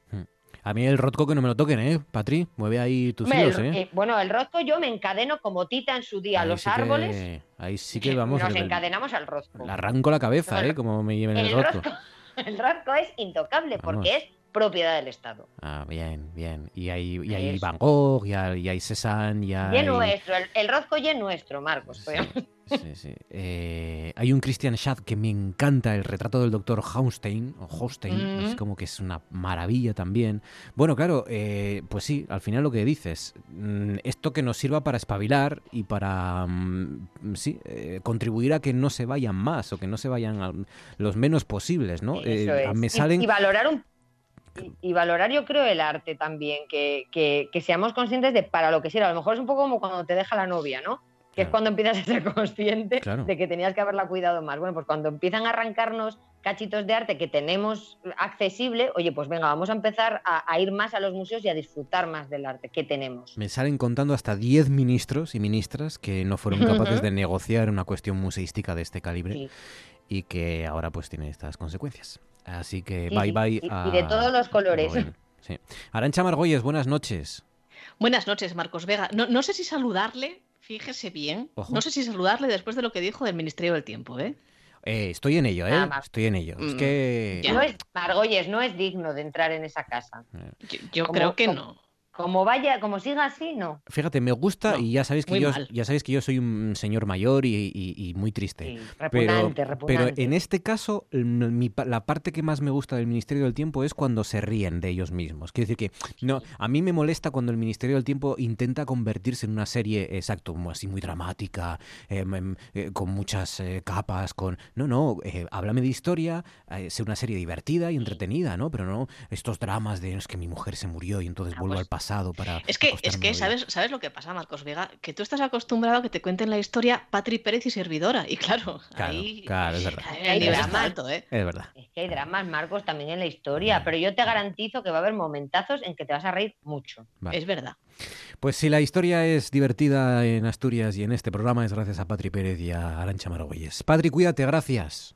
Un abrazo. Margolles, Eduardo Martínez Torner y su hermano Florentino son nuestros protagonistas de esta noche, ¿no? Eduardo y Florentino, dos hombres que se caracterizaban por muchas cosas, pero sobre todo por una que tenían en común y que, bueno, pues parece ser que les hicieron, les hizo bastante famosos en su época, que eran esas gafas que me llevaban, por Oh, favor. Esas gafas. gafas. Esas gafas del 19, ¿no? Más o menos. Sí. Esas gafas redondas, o sea que mm, yo, estoy viendo ahora una foto de, de los dos, y es que llevan ah, exactamente el mismo tipo de gafas. Bueno, quizás Florentino con, con montura de pasta, que me imagino que no sería de pasta porque de aquella no debería haber, eh, eh, Eduardo en, en negro y Florentino en transparente, pero esas gafas redondas eh, tan de la época y que les va a dar, bueno, pues, pues cierto aspecto que va a nombrar incluso hasta una tertulia que Eduardo Martínez Torner tiene en el Café Español en Oviedo, que se va a llamar La Era una tertulia en la que eh, participaba él, de de vez en cuando su hermano Evaristo Valle también, eh, etcétera, otros, otros intelectuales y artistas de la época, y se llama La Claraboya porque todos ellos llevaban gafas, y entonces, bueno, pues era una especie de claraboya con la cual veían la realidad. Está bien, está bien. Fíjate, el, el mito de las gafas y los intelectuales. Claro, aquí mucha gente, hoy muchos llevamos eh, gafas, mm, no porque seamos unos intelectuales, sino porque básicamente mm, somos estamos ciegos perdidos, somos unos miopes de caballo, principalmente por ver pantallas a lo mejor. En aquella época seguramente se vinculaba porque, porque leían mucho, ¿no? Se dejaban la vista leyendo. Claro, aunque, aunque yo quiero decir una cosa que yo en, en- en una investigación, una sesudísima investigación que acabo de hacer ahora en cinco minutos eh, con la búsqueda de imágenes en Google, yo tengo una teoría, Marcos, eh, porque aquí sí, mucho claraboya, muchas gafas, mucho tal, pero tú buscas fotos de Eduardo Martínez Torner y solamente hay una en la que lleve gafas. Es decir, o este hombre se curó la miopía después o era un poco de postureo. Ah, un poco presumidillo era, a lo mejor, ¿no? O- Sí. Entonces. A mí, sí, a mí a- aparte de las gafas, me fascina también ese pelo engominado, engominado con cemento, que yo creo que era la gomina que usaban en aquella época, ¿no? Así hacia atrás, Sí. todo peinado, ¿no? Dejando la, la frente libre también. Este, sí, de- debía ser un poco malo, capilarmente hablando, ¿eh? pero, pero bueno, sí, eh, daba, daba una imagen. Eh, ah, bueno, eh, la- el, movimiento también de intelectuales eh, eh, estaba a la orden del día. Eduardo Martínez Torner se codeaba, entre otros, con Luis Buñuel, por ejemplo, o con Salvador Dalí, casi nada, ¿no? Efectivamente, porque Eduardo Martínez Torner, Marcos, a su vuelta de Francia, eh, porque él, bueno, pues estudia, ¿no? Desde muy joven piano eh, y va a ser un artista del piano. Él, él iba para artista y él iba para, bueno, pues para moverse en los ámbitos bohemios de París.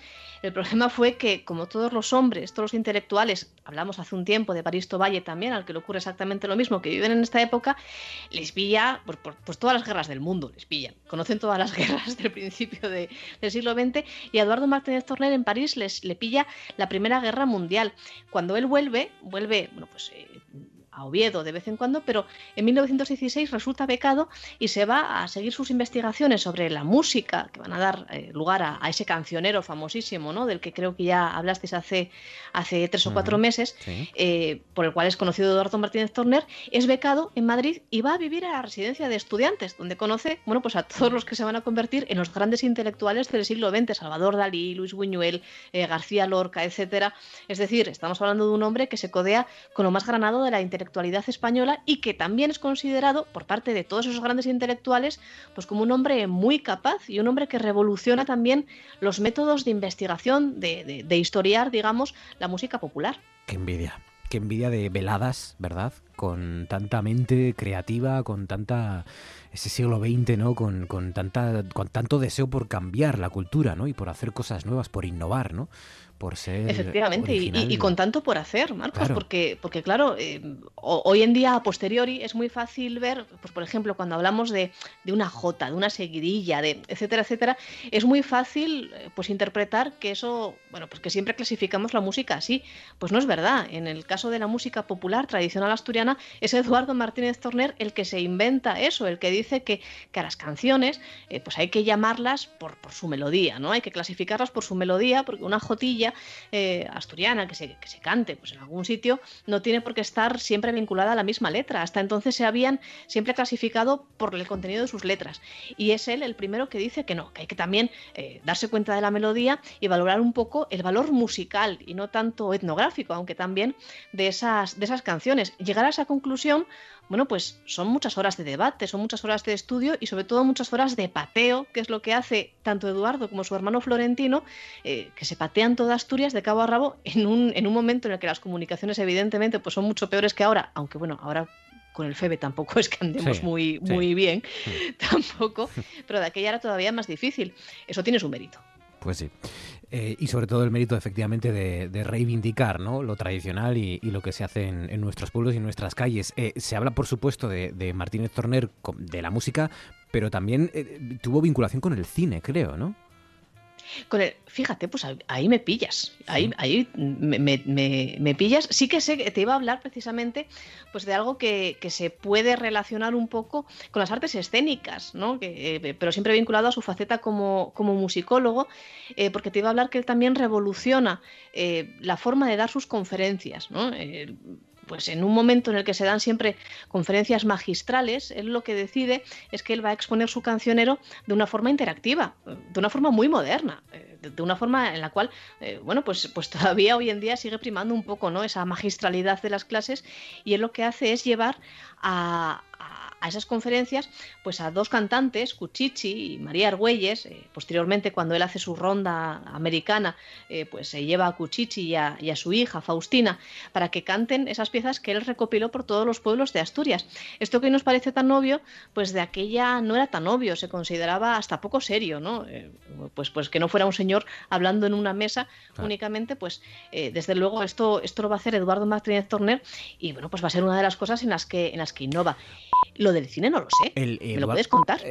bueno, yo había leído o he leído que, es verdad que, también reivindica los discos de gramófono, la radio, que todo eso estaba también, o, eh, a principios de siglo estaba, eh, fue el estallido ¿no? en, España y, terminó haciendo programas para la BBC en Londres, ¿no? Eso, eso, sí es verdad, porque, porque Londres va a ser eh, su última, digamos, su última estancia. Evidentemente, cuando hablamos de esta época, tenemos que hablar mm, indefectiblemente de la guerra civil y de lo que ello supone. Y para España supone pues, la pérdida de muchos intelectuales, entre ellos Eduardo Martínez Torner, que va a dar con sus huesos a Londres. Y en Londres va a estar muchos años eh, de profesor en el Instituto Español, bueno, pues conociendo todas estas innovaciones de la técnica que él va a utilizar. Y no solamente es que se vaya a Londres, él, y aquí entra un poco también en juego su hermano, Florentino Martínez Torner, que cuando, cuando se busca información de Florentino por internet, pues sobre todo lo que nos sale, pues eso siempre hay que contrastarlo, ¿no? Con, las, con la bibliografía que tenemos. Sobre todo nos sale su faceta política. Así que es cierto que él es diputado del PSOE de, en Huelva, eh, etcétera. Él tiene una importante faceta política. Florentino se va a exiliar, si Eduardo se exilia a Londres, él se va a exiliar a, México, mm, pues forma parte del mundo sindicalista y tiene un muy importante papel político, pero sobre todo aquí en Asturias deberíamos recordarlo como el gran estudioso de la etnografía y de la arquitectura popular eh, que fue. Florentino es el primero que estudia la geografía humana, que se va por todos los pueblos, allá como, como su hermano eh, va recopilando todas las piezas musicales tradicionales que puede, que puede encontrar y, por tanto pues nos lega eh, un, patrimonio eh, inigualable, lo que hace Florentino es que nos va exhibiendo pues todas las, toda la arquitectura popular, todos los tipos de casas diferentes, por qué en esta zona de Asturias, en el occidente, pues hay este tipo de casa y en el oriente hay otro. Y utiliza también, y a eso, a eso vamos, ¿no? Y lo vinculamos también pues con esa pasión por el gramófono, por los discos de, de Eduardo Martínez Torner, utiliza en esta época, en 1917-1919, que es cuando hace su estudio, pues una técnica revolucionaria y para nada usada por aquel entonces, o prácticamente no usada, que es la fotografía. Este, estos estudios, dos, eh, dos estudios geográficos y etnográficos sobre Asturias que publica Florentino Martínez Torner, mm. están profusamente ilustrados con planos, pero también con fotografías. Y, bueno, pues, pues eso, que nos parece tan normal, pues en 1919, pues es un legado, bueno, pues, pues inigualable. Por cierto, que además a mí también me afecta personalmente, porque ¿cuál sería mi sorpresa? Ojo. Cuando yo abro por primera vez los dos estudios geográficos y etnográficos sobre Asturias de Florentino Martínez Torner y me encuentro con una foto de mi casa familiar de 1919. Uy. Hay una serendipia ahí, ¿eh? Eso es. totalmente. Eh, eso es George Soros y Bill Gates que están detrás con los microchips. Eh, seguro. Hay conspiración ahí. Es un poco. Es un poco Ministerio del Tiempo también, sí. Eh, se llamaba Cumbres, esta zarzuela. Eh, claro, es que eh, lo leí y no, no, me acordaba que no llegó a, no llegó a publicarse, ¿no? Y no llegó a, a emitirse una zarzuela fílmica. De Eduardo Martínez Torner, con partitura de Eduardo Martínez Torner, Cumbres, una zarzuela en este caso. Pero bueno, es el principio del siglo XX, con el escultor Víctor Evia, con Gamoneda Padre, el poeta, con Eduardo Torner, Fernando, con Evaristo Valle, todo eso. en el Café Español en la calle Cima de Villa de Gijón. Casi nada, ¿eh? Casi nada. Los intelectuales del siglo XX y Eduardo Martínez Torner y su hermano Florentino, que es menos conocido, pero que hoy nos ha recordado Arancha Margolles. Cuídate, Margolles. Un abrazo fuerte. Muchas gracias, Marcos. Cosas que pasan en Noche tras Noche. Lo más asombroso es que no sabemos realmente eh, la funcionalidad del animal en sí. No tenían boca, no tenían ano, eh, realmente eh, se alimentaban, se supone, a través de la piel y aunque se movieran un poquito, no está nada claro cómo funcionaban. ¿Son alienígenas? No sé. son aliens. Escucha. no hay que viajar a otros planetas, estaban aquí. Hace mucho tiempo, pero estaban aquí. Esa fauna es impresionantemente educativa para la comunidad científica. Los, los grandes paleontólogos que tratan de comprender y de dar eh, una, una idea clara de cómo eran, porque no lo saben. Hay seres de, de, de, de, como de ocho brazos con estructura fractal que tampoco se comprende ni, ni cómo funcionaban ni, ni, para qué, ¿no? Claro. Eh, hombre, alienígenas. Lo que sí sabemos es que nosotros no descendemos de ellos. Es como una parte lateral. Oh. Y hace 542 millones de años es cuando aparece el primer trilobite y es ahí donde partimos todos. Es, es nuestro punto, nuestro start. Es justamente donde eh, aparece lo que llamamos los geólogos la explosión cámbrica. Es un momento de biodiversificación impresionante.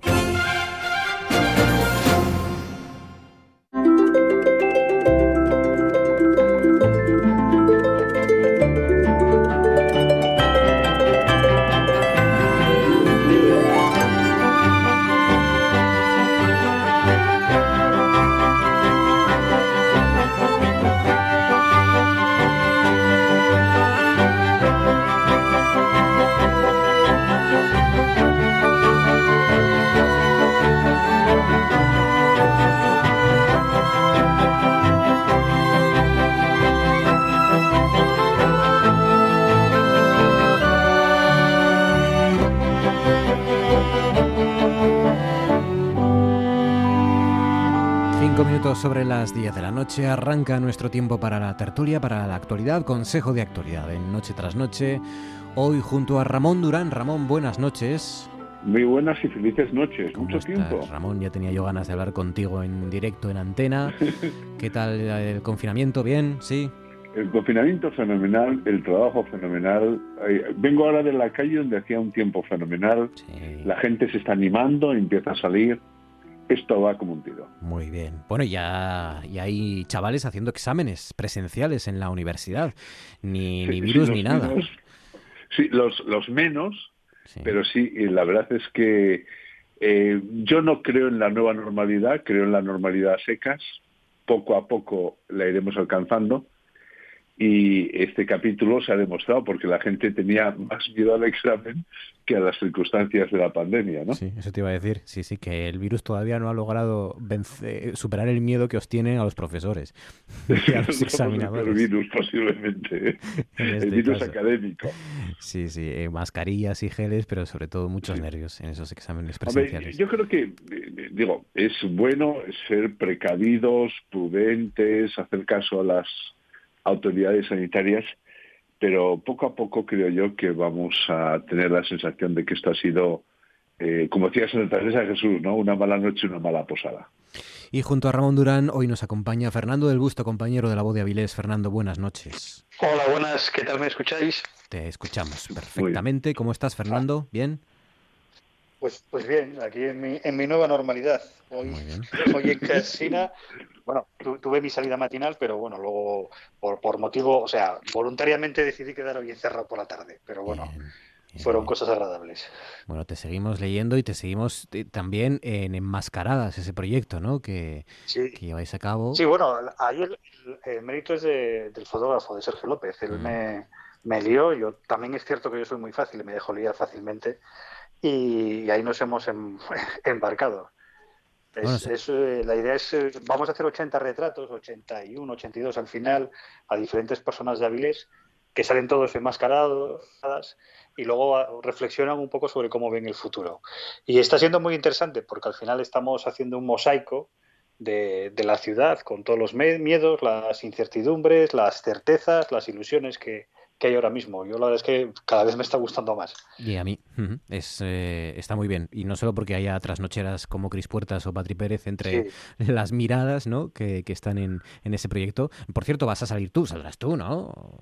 Sí, bueno, a ver, el, el, el, fotógrafo y yo saldremos al final. Bien, bien, bien, bien los burros últimos, para que nadie se espante. Está bien. Ya saben que es Proyecto Enmascaradas, todo junto, en Instagram, por ejemplo. Proyecto Enmascaradas. En, Facebook. Y en Facebook. Y, y, bueno, y estamos ahora trabajando para ver si podemos hacer una, una exposición en Avilés con el con eh, las fotos y, los textos. Proyecto Enmascaradas. Muy bien. Venga, pues eh, empezamos con... Bueno, no sé si, por cierto, si queréis comentar algo del Premio Princesa de los Deportes para Carlos Sainz. Eh, yo creo que ya, ya lo intuíamos, ¿no? Yo creo que ha sido uno de los menos sorprendentes, ¿no? Desde hace meses, desde que ganó el Dakar, no sé si es el segundo o el tercer Dakar, el último, ya sonaban todas las voces, ¿no? A que, a que se lo iban a dar o que era su año este. Hombre, a ver, el problema en estos premios, mm, bueno, no sé si Ramón quería empezar, perdón por, por. No, no, por favor, Fernando, tú mismo, por favor. Vale, a ver, el problema de estos premios no es tanto el, premiado, que evidentemente los méritos que, tiene son, son innegables, sino las lagunas, ¿no? Porque eh, Ángel Nieto, que tuvo, con la carrera que tuvo, no recibió el galardón y, y, era una de las personas que lo estaba, que yo creo que tendría que estar, ¿no? Entonces, eh, igual va en, el propio currículum de estos premios, ¿no? que a veces son tan importantes los, las faltas como los que están. Sí, la verdad es que yo estoy bastante de acuerdo. Yo sé que muchas veces me lo he planteado. Un premio es un honor y como honor uno no tiene derecho a él. Entonces, hacer comparaciones pues no es fácil, porque siempre encontraríamos a alguien que nos fallaba, ¿no? Eh, yo pienso que hay que pensar más bien ¿eh? en a quién se le ha concedido, al margen de que estoy totalmente de acuerdo con Fernando, que Ángel Nieto, que tenía 12 títulos más uno, como decía él, para evitar el número 13, eh, no lo recibirá. Lo que pasa es que, claro, este título es un poco confuso, porque hay dos Carlos Sainz y uno de ellos acaba de fichar por, Ferrari. Curiosamente, se otorgó otro anterior premio a otro automovilista famosísimo, que fue Fernando Alonso, ¿no? Eh, por lo cual, digamos que es un poco... Yo prácticamente daría dos premios en uno, ¿no? A los Carlos Sainz, ¿no? Me parece oportuno, me parece que sí que es un reconocimiento. Y yo creo que ahí lo que se cumple es una máxima en el mundo del deporte, que es eh, pues premiar a alguien que esté más o menos en, en boga y que pueda dar una cierta trayectoria al premio al deporte. Es que en, el mundo del deporte es lo más, me parece que es especialmente complicado, porque claro, cuando un deportista ya tiene una trayectoria, generalmente es cuando se retiran. O sea, Indurain no lo vas a premiar en el primer tour. Se lo merecería ahora ya cuando ya ves toda su, su trayectoria lo puedes valorar.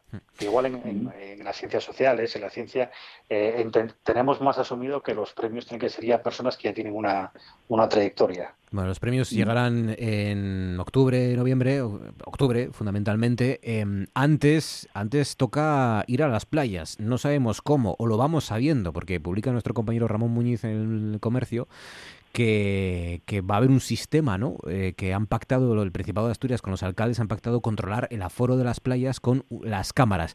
E, e, era un sistema que primero eh, comenzó a gestionar el Ayuntamiento de Gijón y que el resto de ayuntamientos costeros pues van a disponer, por lo visto, de esta tecnología. ¿En qué consiste? En resumen, pues cámaras en determinadas playas eh, y esa imagen en directo se procesa con un programa informático, con una aplicación, para saber cómo desaturada está esa playa.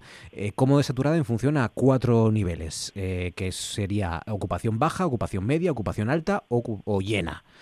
Y en función de eso, pues alguien podrá elegir a la hora de ir a la playa qué playa visitar. No sé qué os parece, si funcionará, si no funcionará, si servirá de algo o no. Fernando. Yo, a ver, eh, de esto ya habíamos hablado otras veces, ¿no?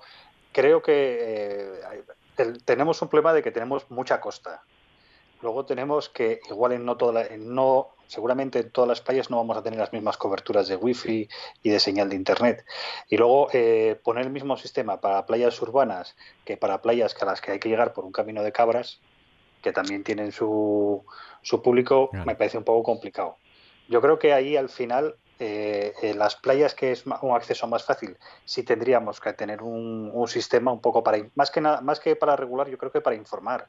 Eh, necesitamos leyes, pero es necesaria también una responsabilidad ciudadana. Esta situación actual hay que vivir con responsabilidad de todo el mundo. No podemos solo dejar todo a, que sea el Estado el que organice y, nos y marque todo, porque es que no, no puede llegar a todo. Sería una invasión, o sea, un, un verdadero leviatán. Ramón. Sí, la verdad es que cuando yo he leído esta noticia de que se estaba creando una aplicación para gestionar la ocupación de las playas eh, constante las normas de, pandemia, a mí me ha parecido una solución muy inteligente. Digo, mira, por, fin se nos ocurre algo que merece la pena, ¿no? Algo que es moderno, inteligente y además útil. Siempre y cuando sean medidas que se tienen ahora pero que no permanezcan. Yo creo que en toda cuestión de, la gestión de la pandemia, que uno lo comprende por las circunstancias, sí que existe un peligro de que ciertas normas de control, tanto de movimiento como de ocupación, como de traslado, no permanezcan en el futuro. Y eso me preocuparía a mí extraordinariamente, porque si lo observamos detenidamente, el número de limitaciones que hemos sufrido y que ponemos en riesgo por un presunto a veces criterio científico indubitado que luego cambia de la noche al día, es realmente eh, llamativo. Por tanto, a mí me parece que como solución transitoria es inteligente y es buena, pero mucho cuidado con que a alguien se le ocurra eh, emplear esto eh, de cara al futuro. No, porque, hombre, eso no va a suceder. Bueno, vayan ustedes, digamos, una vez que haya pasado todo esto, a las playas a las catedrales y verá usted cómo le exigen para entrar que usted se haya dado una página web. O sea, eh, es que hay lo que se llama patrimonio natural y que naturalmente ha de ser regulado, pero no es para el tema de que te controlen eh, por medio de apuntarte en una lista para acabar en una playa. En esto hay que tener cuidado porque creo a veces yo que las administraciones públicas, bueno, las administraciones públicas en general no, digamos, el Leviatán que antes se hablaba, puede ser un compañero muy peligroso y no diría yo que queremos en gran hermano, pero desde luego yo soy muy celoso de mis libertades. Y luego a saber que cuando empiecen a regular eh, se acuerden de ese principio que, puso de moda ¿no? la Unión Europea, de que quien contamina paga, como tú vas a la playa, contaminas, pues igual tienes que empezar a pagar. No, eso, eh, no te ofrezca ninguna duda, Fernando, de que está en más de la mente de uno, ¿no?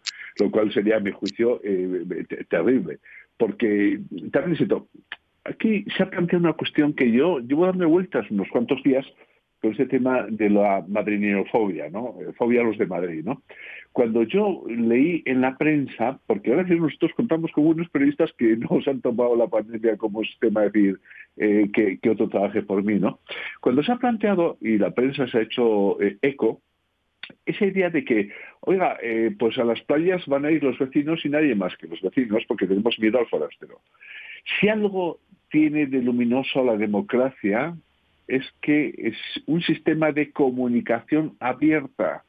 Como de todo esto y seguimos como conclusión de que hay que, quedarse, hay que quedarse en el pueblo y hablar con los del pueblo y mucho cuidado con el forastero, acabaremos sin dar ninguna xenofóbicos y esto es realmente muy peligroso.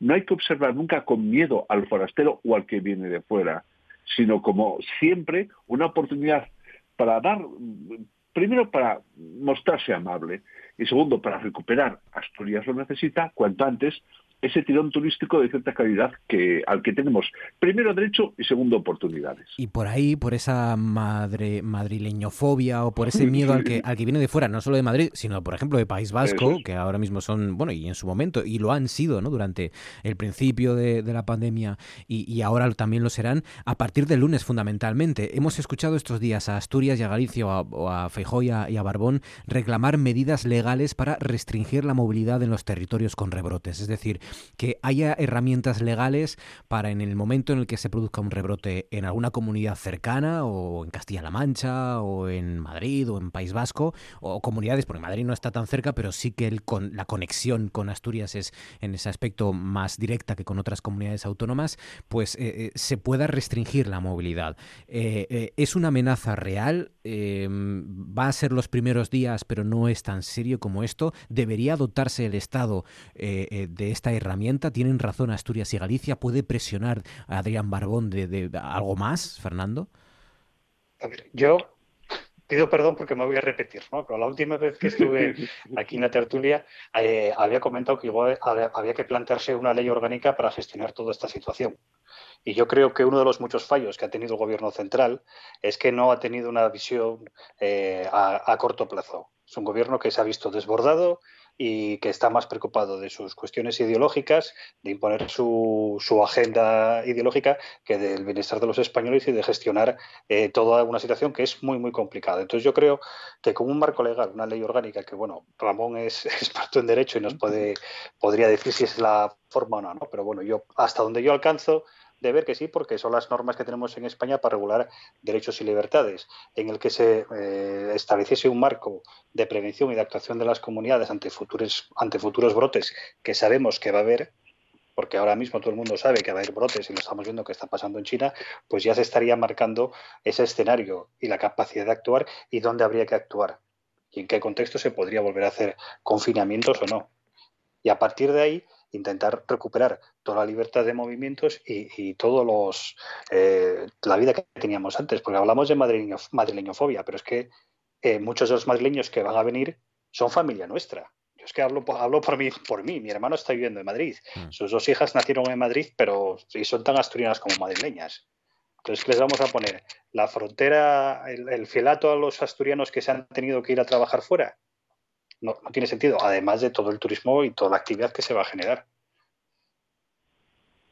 Por cierto, que eh, además vamos a ser durante dos días la única comunidad del norte que, que, que, no esté abierta, por así decirlo, porque Galicia fue la primera ya el lunes y este viernes, en principio, Euskadi y Cantabria, si no se tuerce la cosa. O sea que de todas estas tres, Euskadi, Cantabria y Galicia y nosotros, cuatro, eh, vamos a ser los únicos que hasta el lunes eh, no vamos a levantar el estado de alarma. Ah, lo que antes, eh, me ha hecho gracia lo que aludía Fernando, porque los que no son de derecho tienen como una cierta sensación de miedo al derecho, ¿no? tú serás experto. Eh, el sentido jurídico, en el fondo, es sentido común eh, debidamente normalizado. Y claro, como él dice, que es de sentido común que exista una norma de carácter estatal, orgánica, por tanto, y que tenga consigo un dato esencial, y es regular la comunicación entre comunidades autónomas. Porque evidentemente en el ámbito de una comunidad autónoma eh, las, eh, los organismos autónomos son capaces de suyo de poder restringir movilidad eh, no tanto con carácter general, sino en determinadas localizaciones o focos de una posible epidemia o enfermedad. El problema se plantea cuando son varias comunidades autónomas las que están en juego. Y claro que se necesita una norma, pero no una norma tan excepcional como el estado de alarma de carácter constitucional que se lleva consigo pues algún otro derecho y posiblemente una cierta manipulación por el poder eh, político, que este es muy peligroso.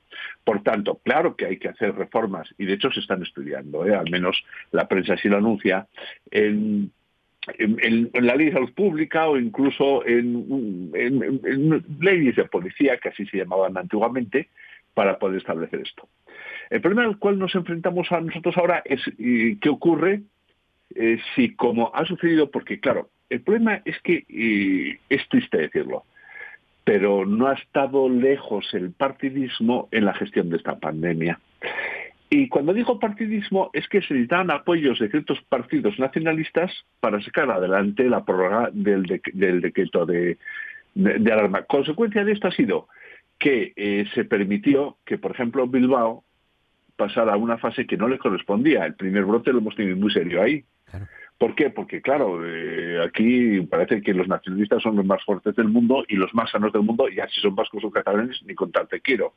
Bilbao nunca debió de pasar a esa fase. Solo Bilbao, las demás podían pasar. Consecuencia, tenemos en Basurto, en Sagurrichu, que es un, famoso hospital en, en Bilbao, pues un rebote que ha hecho que no se pueda comunicar, Cantabria con el País Vasco y entonces nosotros hemos, por de alguna medida, hemos eh, cedido a no comunicarnos con eh, Galicia. Asturias, en términos epidemiológicos, seguro que habéis entrevistado a mucha gente estos días, porque aquí hay expertos fantásticos. ¿eh? Eh, yo en alguna otra cadena nacional he oído algún experto que está en Asturias que a mí me ha dejado realmente eh, sobrecogido por su sabiduría y su sentido común. Claro que Asturias, que tiene muy buenos datos, hubiera podido hacer esta desescalada, amortiguamiento, como queramos llamarlo, de manera más rápida. Eh, yo creo que Barbón en este sentido es súper prudente. No me parece mal que sea prudente en, estas circunstancias y desde luego eh, lo que tiene que quedar claro es que no se puede volver a mezclar la cuestión política partidista de sacar adelante un decreto con el levantamiento de fases que no tuvieron que suceder, por ejemplo, insisto, en el caso de Bilbao y a, las, a los efectos eh, me remito. Esta es una cosa que a veces me da un poco de, desazón o me causa tristeza, pero las cosas son como son. Nosotros en Asturias vamos muy bien y creo que dentro de poco tendremos el corredor del norte abierto. hay, un detalle que, avala el, buen hacer del gobierno asturiano. Eh, el brote que tuvimos en Gijón de, de 20 personas en, una residencia, rápidamente se pudo identificar a las a, los contagiados y, evitar que, expandiese. Eso demuestra que el, sistema que se está organizando para detectar brotes y cortar los contagios, de momento está funcionando. Oye, por cierto, hemos sido, sí, Ramón, hemos sido muy prudentes y además lo hemos hecho muy bien porque hemos de recordar que nosotros teníamos un hospital de campaña en Gijón que la gente se quejaba a veces, bueno, ¿por qué hemos gastado casi medio millón de euros en esto si no lo hemos utilizado? Porque si precisamente se trata de prevenir, si lo que hemos hecho bien es previniendo, y gracias a Dios que no hemos tenido que utilizarlo, pero por supuesto que es una inversión excelentemente hecha. Si el problema es, cuando esto no, ha habido. Que si, si, si gastas eh, y al final lo necesitas, siempre hay una parte de la población que piense que se ha malgastado el dinero. El problema es que si no lo gastas y lo necesitas, eh, es cuando tienes ya a los enfermos sin tratar y, eh, los tienes que llevar por paladas en el hospital. Entonces, eh, yo estoy de acuerdo con Ramón. Precisamente en este aspecto y sobre la gestión, el Partido Popular está buscando apoyos, hemos leído también estos días, para investigar las, dicen, mentiras del Principado sobre la gestión de las residencias en particular. Os pregunto, primero, ¿creéis que va a lograr esos apoyos? Y segundo, ¿tiene, ¿va a servir para algo investigar la gestión de las residencias? Eh, a ver, yo es que a mí este tema me toca personalmente porque yo tengo una, una tía de la que yo era tutor legal en una residencia y que murió durante la epidemia. Hmm. Eh, no murió directamente por el COVID, pero, sino fue un daño colateral. ¿no? Eh, yo por lo que vi y por lo que viví directamente, eh, mi tía está en una residencia privada, o sea, concertada, había camas concertadas, aunque bueno, en su caso ya estaba, no, no tenía ningún tipo de ayuda del Principado.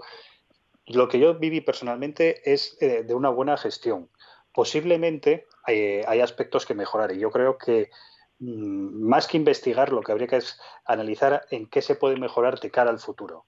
O sea, no creo que, lo mejor sea hacer una caza, una caza de brujas, eh, porque esta situación yo creo que en muchos aspectos a cualquier gobierno lo hubiese sobrepasado. Eh, yo antes criticaba al, gobierno central por los fallos que yo veo que está haciendo el gobierno central es en la, actitud política.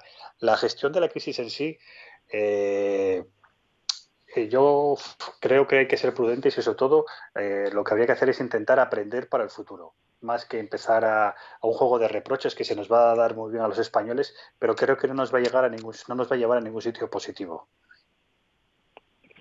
Yo no, no puedo estar más de acuerdo. a mí es que a veces hasta el planteamiento resulta insultante. Eh, vamos a buscar todas las trampas que ha hecho el Principado. Por amor de Dios, de verdad, por amor de Dios. Estamos hablando de personas mayores que han muerto en cantidades muy, muy altas. Si uno coge los datos del COVID en Asturias y ve el, dato de fallecidos, verá que la, mayoría, la muy notable mayoría, son personas que eran mayores, que estaban eh, internadas en las residencias.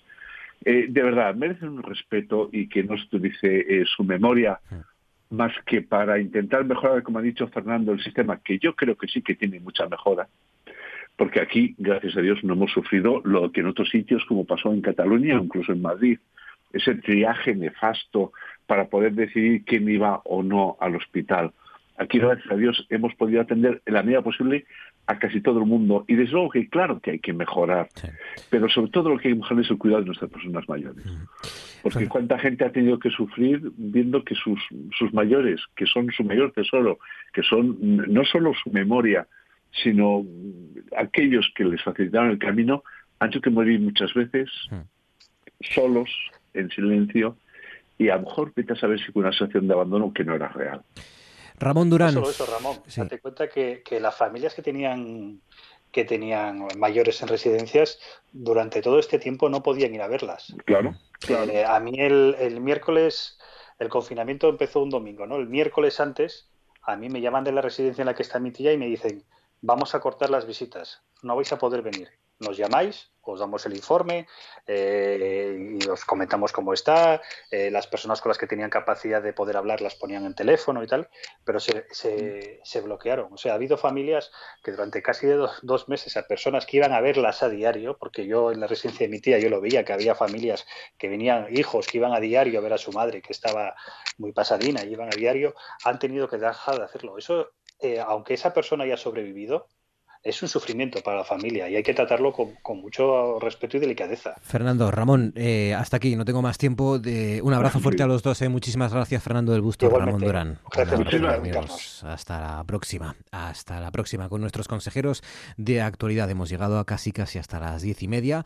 Vamos a recordar la charla que manteníamos con Graciano García en estos tiempos en los que, estas semanas en las que estamos escuchando los fallos de estos premios Princesa de Asturias eh, del año 2020. Vamos a recordar la entrevista que manteníamos con el fundador de los premios Princesa Graciano García el pasado día 23 de diciembre del año pasado de 2019.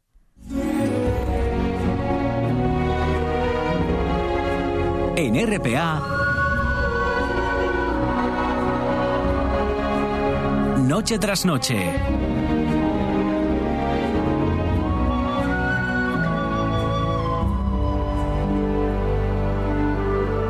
Con Marcos Vega.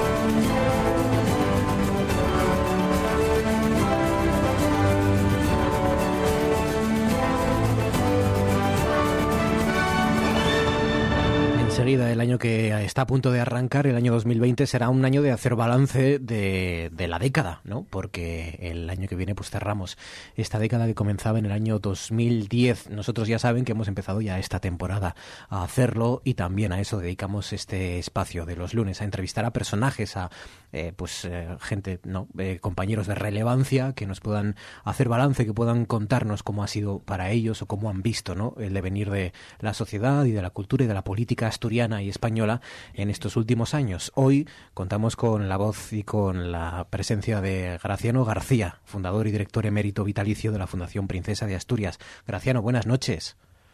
Hola, buenas noches. Un placer, Graciano, por atender nuestra llamada a estas horas. Georgina, por si hay algún despistado ahí fuera, ¿quién es Graciano García? Pues Graciano García es periodista, creó los premios Príncipe, ahora Princesa de Asturias, y en estos momentos tiene entre manos otro proyecto, convertir a nuestra comunidad autónoma en capital mundial de la poesía.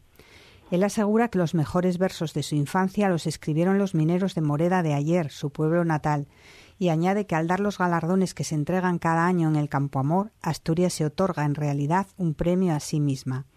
También explica que nació en la cuenca minera, en una Asturias traspasada por el hambre y por el frío, donde había luto interminable, pero no lágrimas, porque, decían, los mineros no lloran. Así lo escribió en su poema Una tierra, una patria, un alma.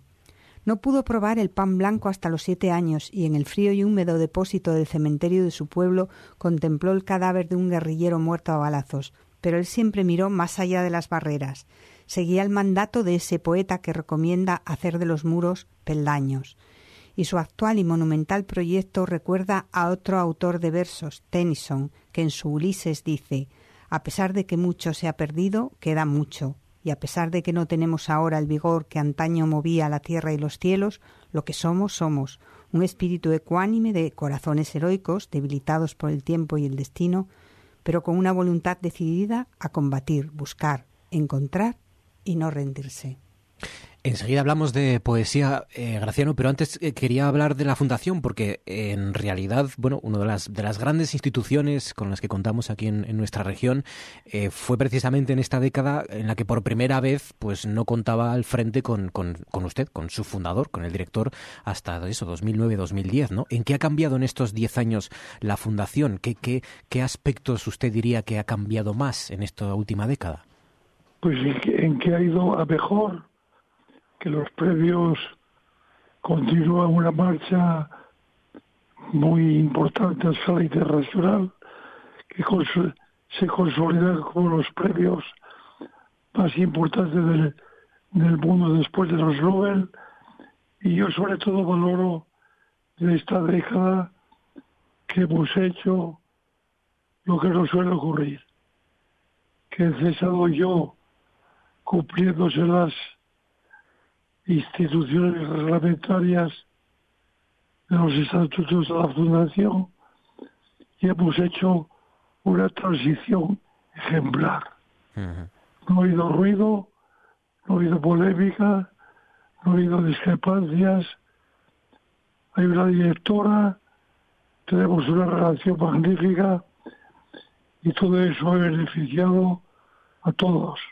Incluso eh, se ha abierto, incluso se ha abierto a más municipios, ¿no? Esto es algo que también ha sido evidente, ¿no? En, en los últimos años. Ha, trascendido a Oviedo la, la fundación y los premios Princesa de Asturias. Bueno, es que esa vocación fue desde el principio. Los premios no son de Oviedo ni de Gijón, son de Asturias.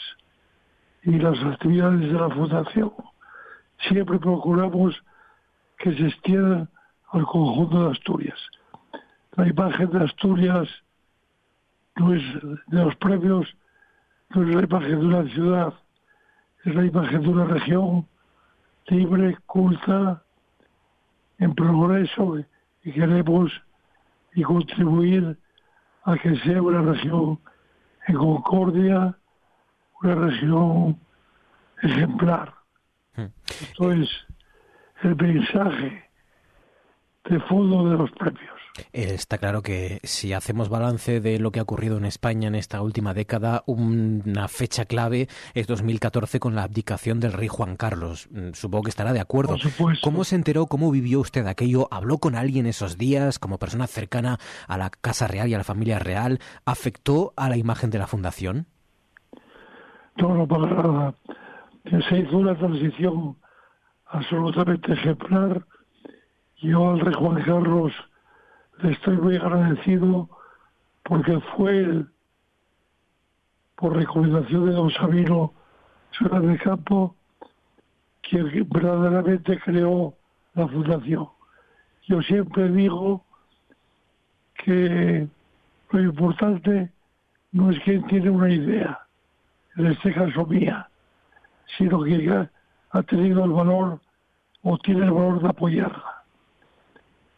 Entonces, en aquellos momentos, muy pocos crean en la idea del proyecto.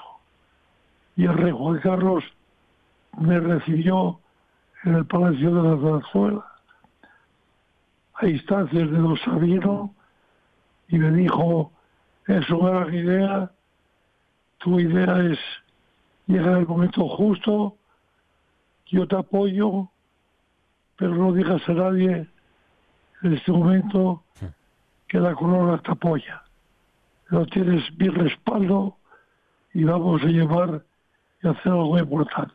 ¿Tuvo la oportunidad usted de hablar con alguien de la familia real? Los días de la abdicación, me refiero, y, en, ese periodo en el que se empezó a fraguar la, la, abdicación. No, no, no.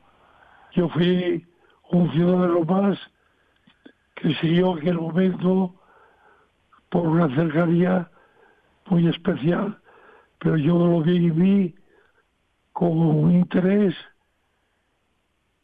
y con, con emoción. Hmm. Porque como digo, yo al rey Juan Carlos estoy muy agradecido. Además fue él el que en un momento me entregó la el Palacio de Oriente la condecoración, condecoración más importante de España, la medalla de Carlos III, de la Orden Carlos III.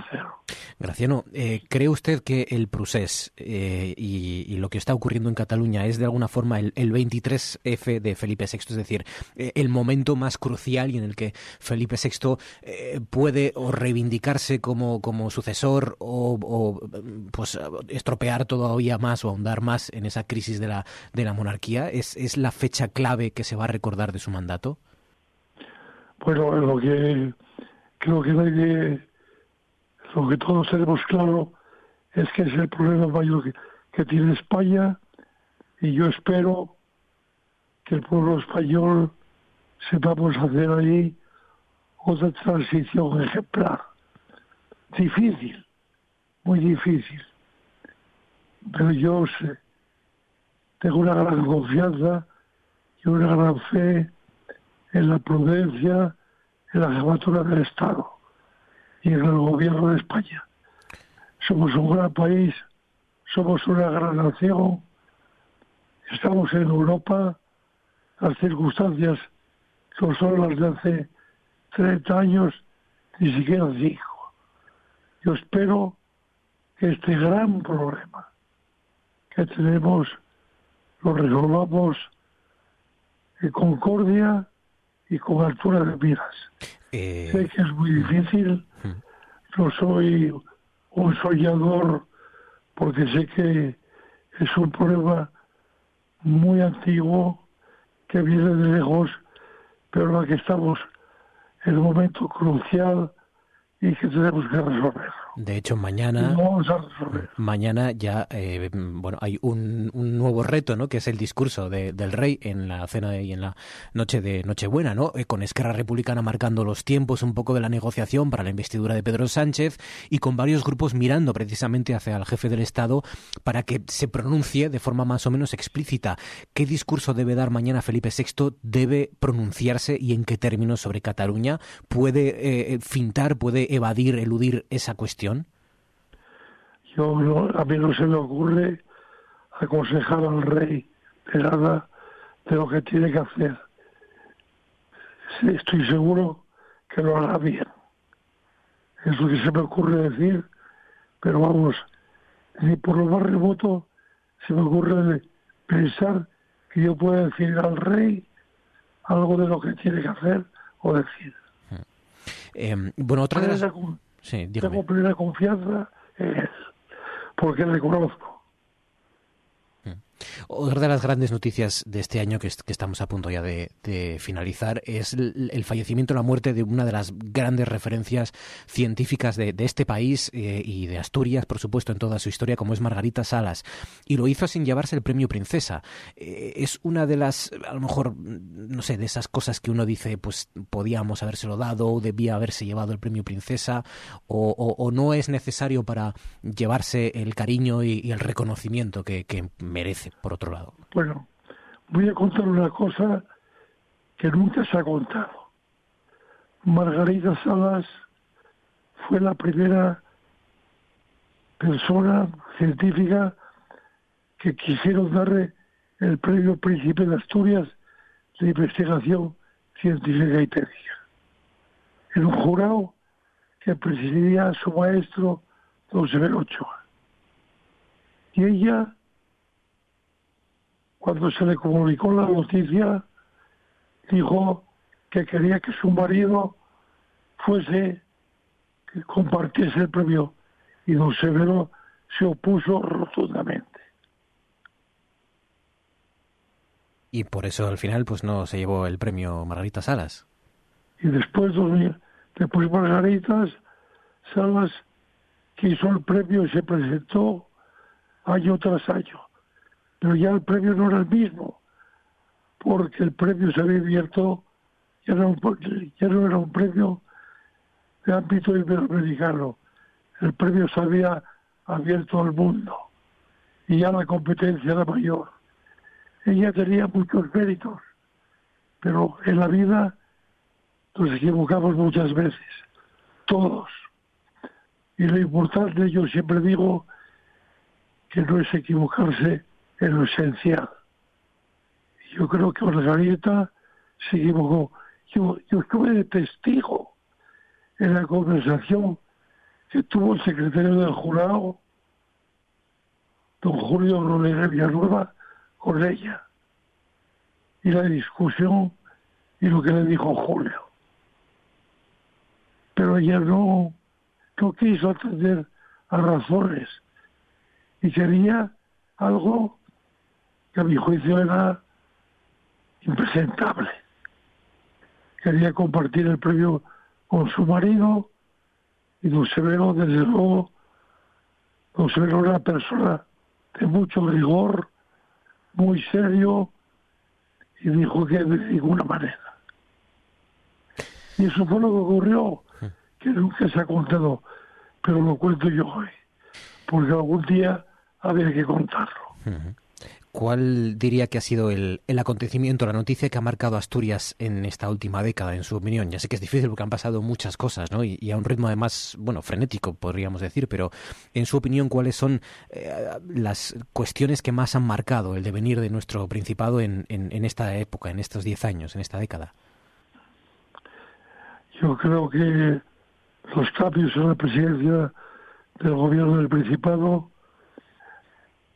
la muerte de Tini veces al que yo le estoy, le recuerdo con cariño, con gratitud, porque él fue el que promovió mi candidatura para recibir la medalla de oro de Asturias.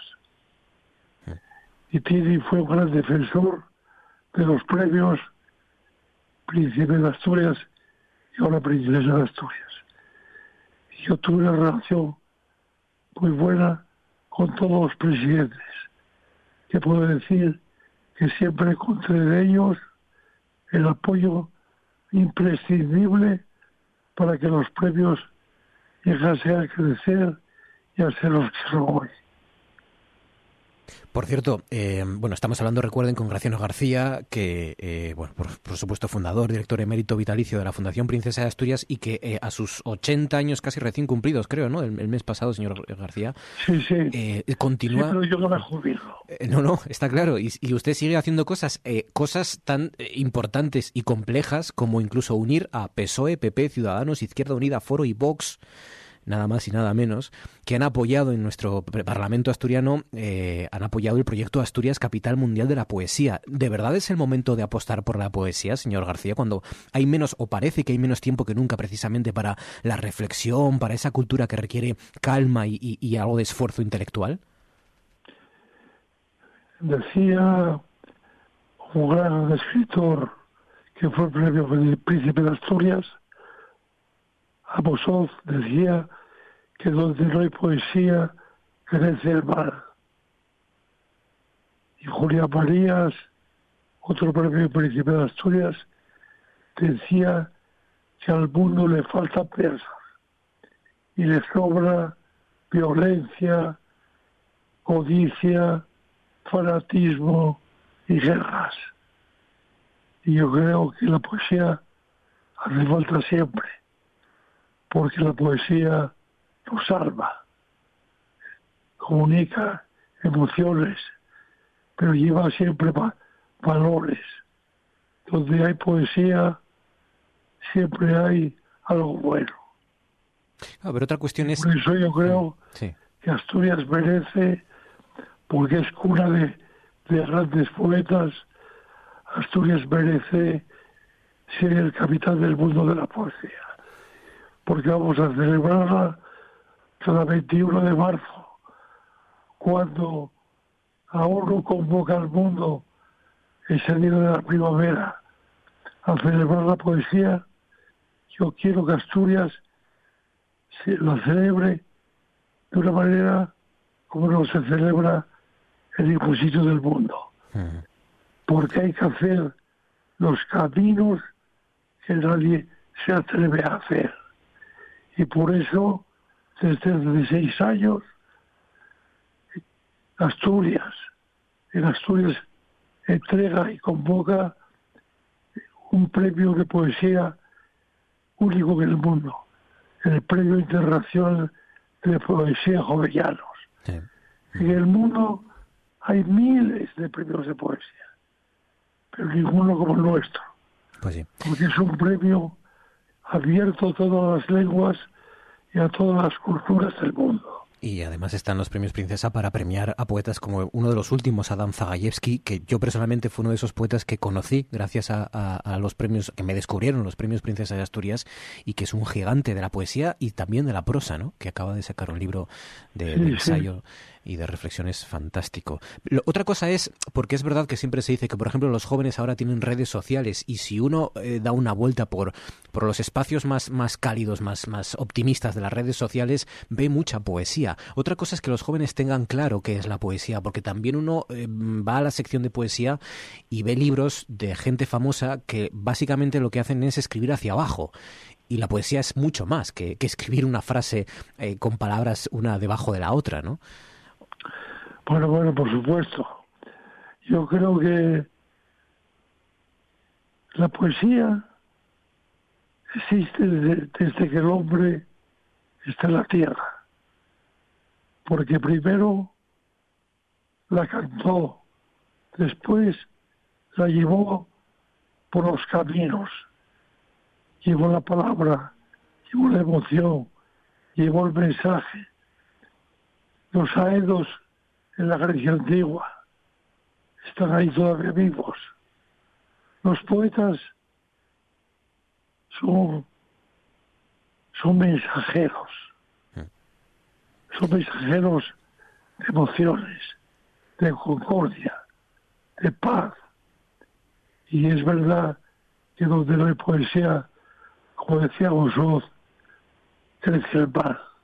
Eh, ya sabe que cada lunes, eh, bueno, a usted le va a tocar ahora en unos minutos, cada lunes el entrevistado, la persona que está aquí, deja una pregunta en el aire para la persona que, eh, como usted, va a contestar a nuestras preguntas en, en esta sección.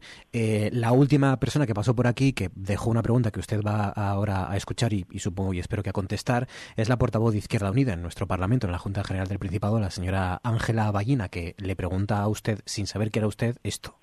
Bueno, pues como estuvimos hablando de, esta extrema derecha y, de todo lo que está ocurriendo, yo preguntaría a, la siguiente persona que venga, ¿qué harías con, con esta gente y estos partidos que están negando la violencia de género? ¿Qué hacemos con esos partidos? se preguntaba o le preguntaba Ángela Ballina con esos partidos que niegan la violencia de género, con la extrema derecha, por ejemplo. Bueno, yo creo que todos sabemos que es un problema gravísimo. Yo estoy en contra absolutamente de la violencia de género y creo que nadie puede defender algo que no sea eso. Yo de verdad que no, no sé si hay algún partido que de verdad defienda por la violencia de género. Es algo, es una lacra social tenemos que combatir todos. Y, como maestro de periodistas, señor García, ¿qué, qué, qué, hacemos a la hora de, bueno, informar, por supuesto hay que informar de todo, pero cuál es la forma de eh, intentar eh, luchar, entre comillas, contra los extremismos o combatir ese discurso eh, pues de, verdades modificadas, de verdades adulteradas? ¿Cómo, ¿Cómo se combate, cómo se lucha contra eso? se combate con una fórmula que nunca falla que es con la honradez. El periodista es un mensajero que tiene que buscar la verdad, sabiendo que es muy difícil, pero se combate siempre con la honradez, con la honestidad, con buscando la concordia y buscando sobre todo formándose. El periodista tiene la obligación de ser un mensajero de concordia y de verdad. La verdad no pertenece a nadie. Even though the news is bad, you got me singing. The only song I ever had. You got me singing. Ever since the river died, you got me thinking of the places we could hide. You got me singing. Even though the world is gone, you got me thinking. Yeah, I'd like to carry on. Ha elegido usted a un poeta, escritor, músico, a un gigante como Leonard Cohen, premio Princesa Príncipe de Asturias de aquellas de las letras 2011. Le conocí, yo siempre la olvidé y fue una gran alegría que le diesen el premio Príncipe de Asturias, además de las letras. Leonard Cohen es un, era un personaje en todos sentidos, culto, inteligente, sensible, dio uno de los discursos más guapos en el Teatro Campo Amor. Y yo la admiro siempre. Y elegí esta canción porque es buena para todos los tiempos y para este tiempo. El mensaje que dice más o menos, dice, a pesar de todo, a pesar de todo lo que está ocurriendo, aquí me tenéis, cantando al amor y a la esperanza. Qué, qué bonito, qué hermoso.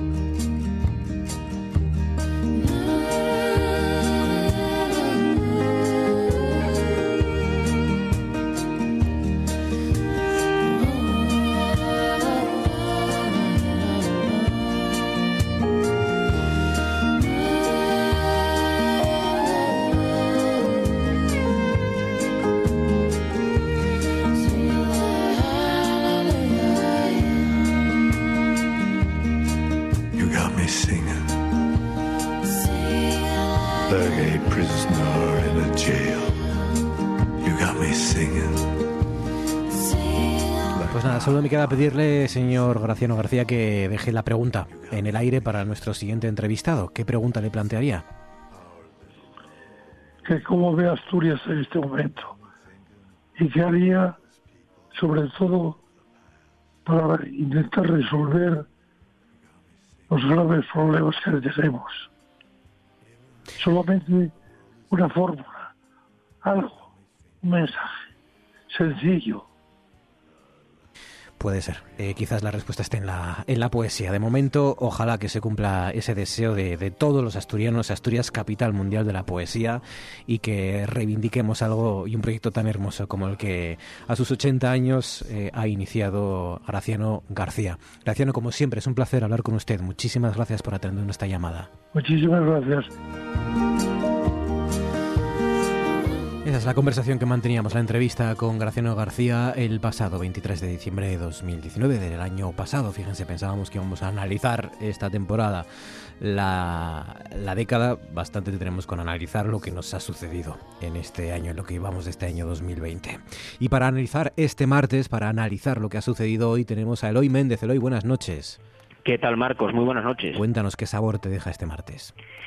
Pues el día me deja hoy sabor a éxito, el de los 4.000 trabajadores de las decenas de empresas que funcionan en la milla del conocimiento de Gijón, un espacio dedicado a la tecnología al más alto nivel que tiene al parque científico como su principal referente y está encajonado entre el campus universitario de la ciudad la laboral y el Hospital de Cabueñes, tres vértices que también le dan forma y sentido.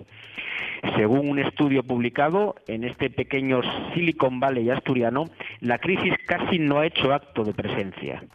Cuenta este interesante informe que los despidos han alcanzado tan solo el 1,8% y los seres no superan con mucho al 3% de los empleados.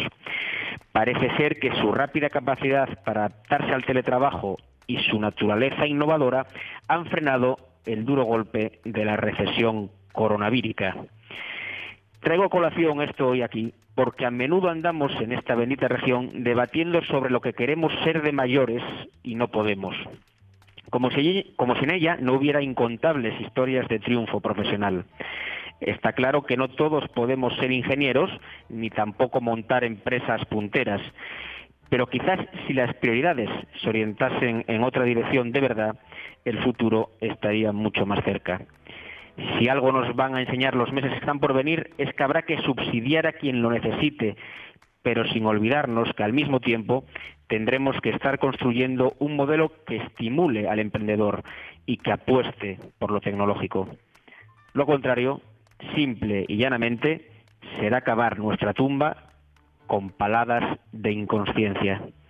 Buenas noches, un abrazo y hasta la semana que viene.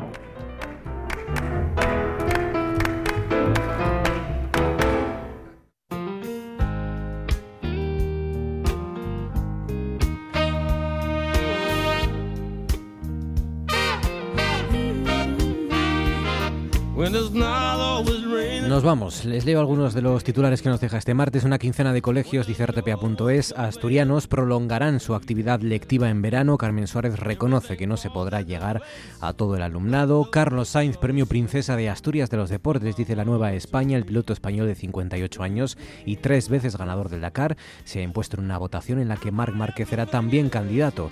El comercio dice alcaldes y Principado pactan controlar el aforo de las playas con cámaras. Y la voz de Asturias dice Salud reabrirá los consultorios después del verano. Hasta aquí noche tras noche, hasta aquí casi casi este martes. Ya saben que ahora llegan los compañeros de Oído Cocina. Nosotros volvemos mañana una hora más tarde. Empezamos a las 10 porque les contaremos antes todo lo que ocurra en el fútbol y en el partido del Real Oviedo contra el Deportivo, creo que juega. Pero bueno, eh, lo importante es que juega el equipo asturiano. Y se lo contaremos aquí y luego llegaremos nosotros los de noche tras noche para hacerles compañía. Gracias por confiar en RPA en noche tras noche y hasta mañana.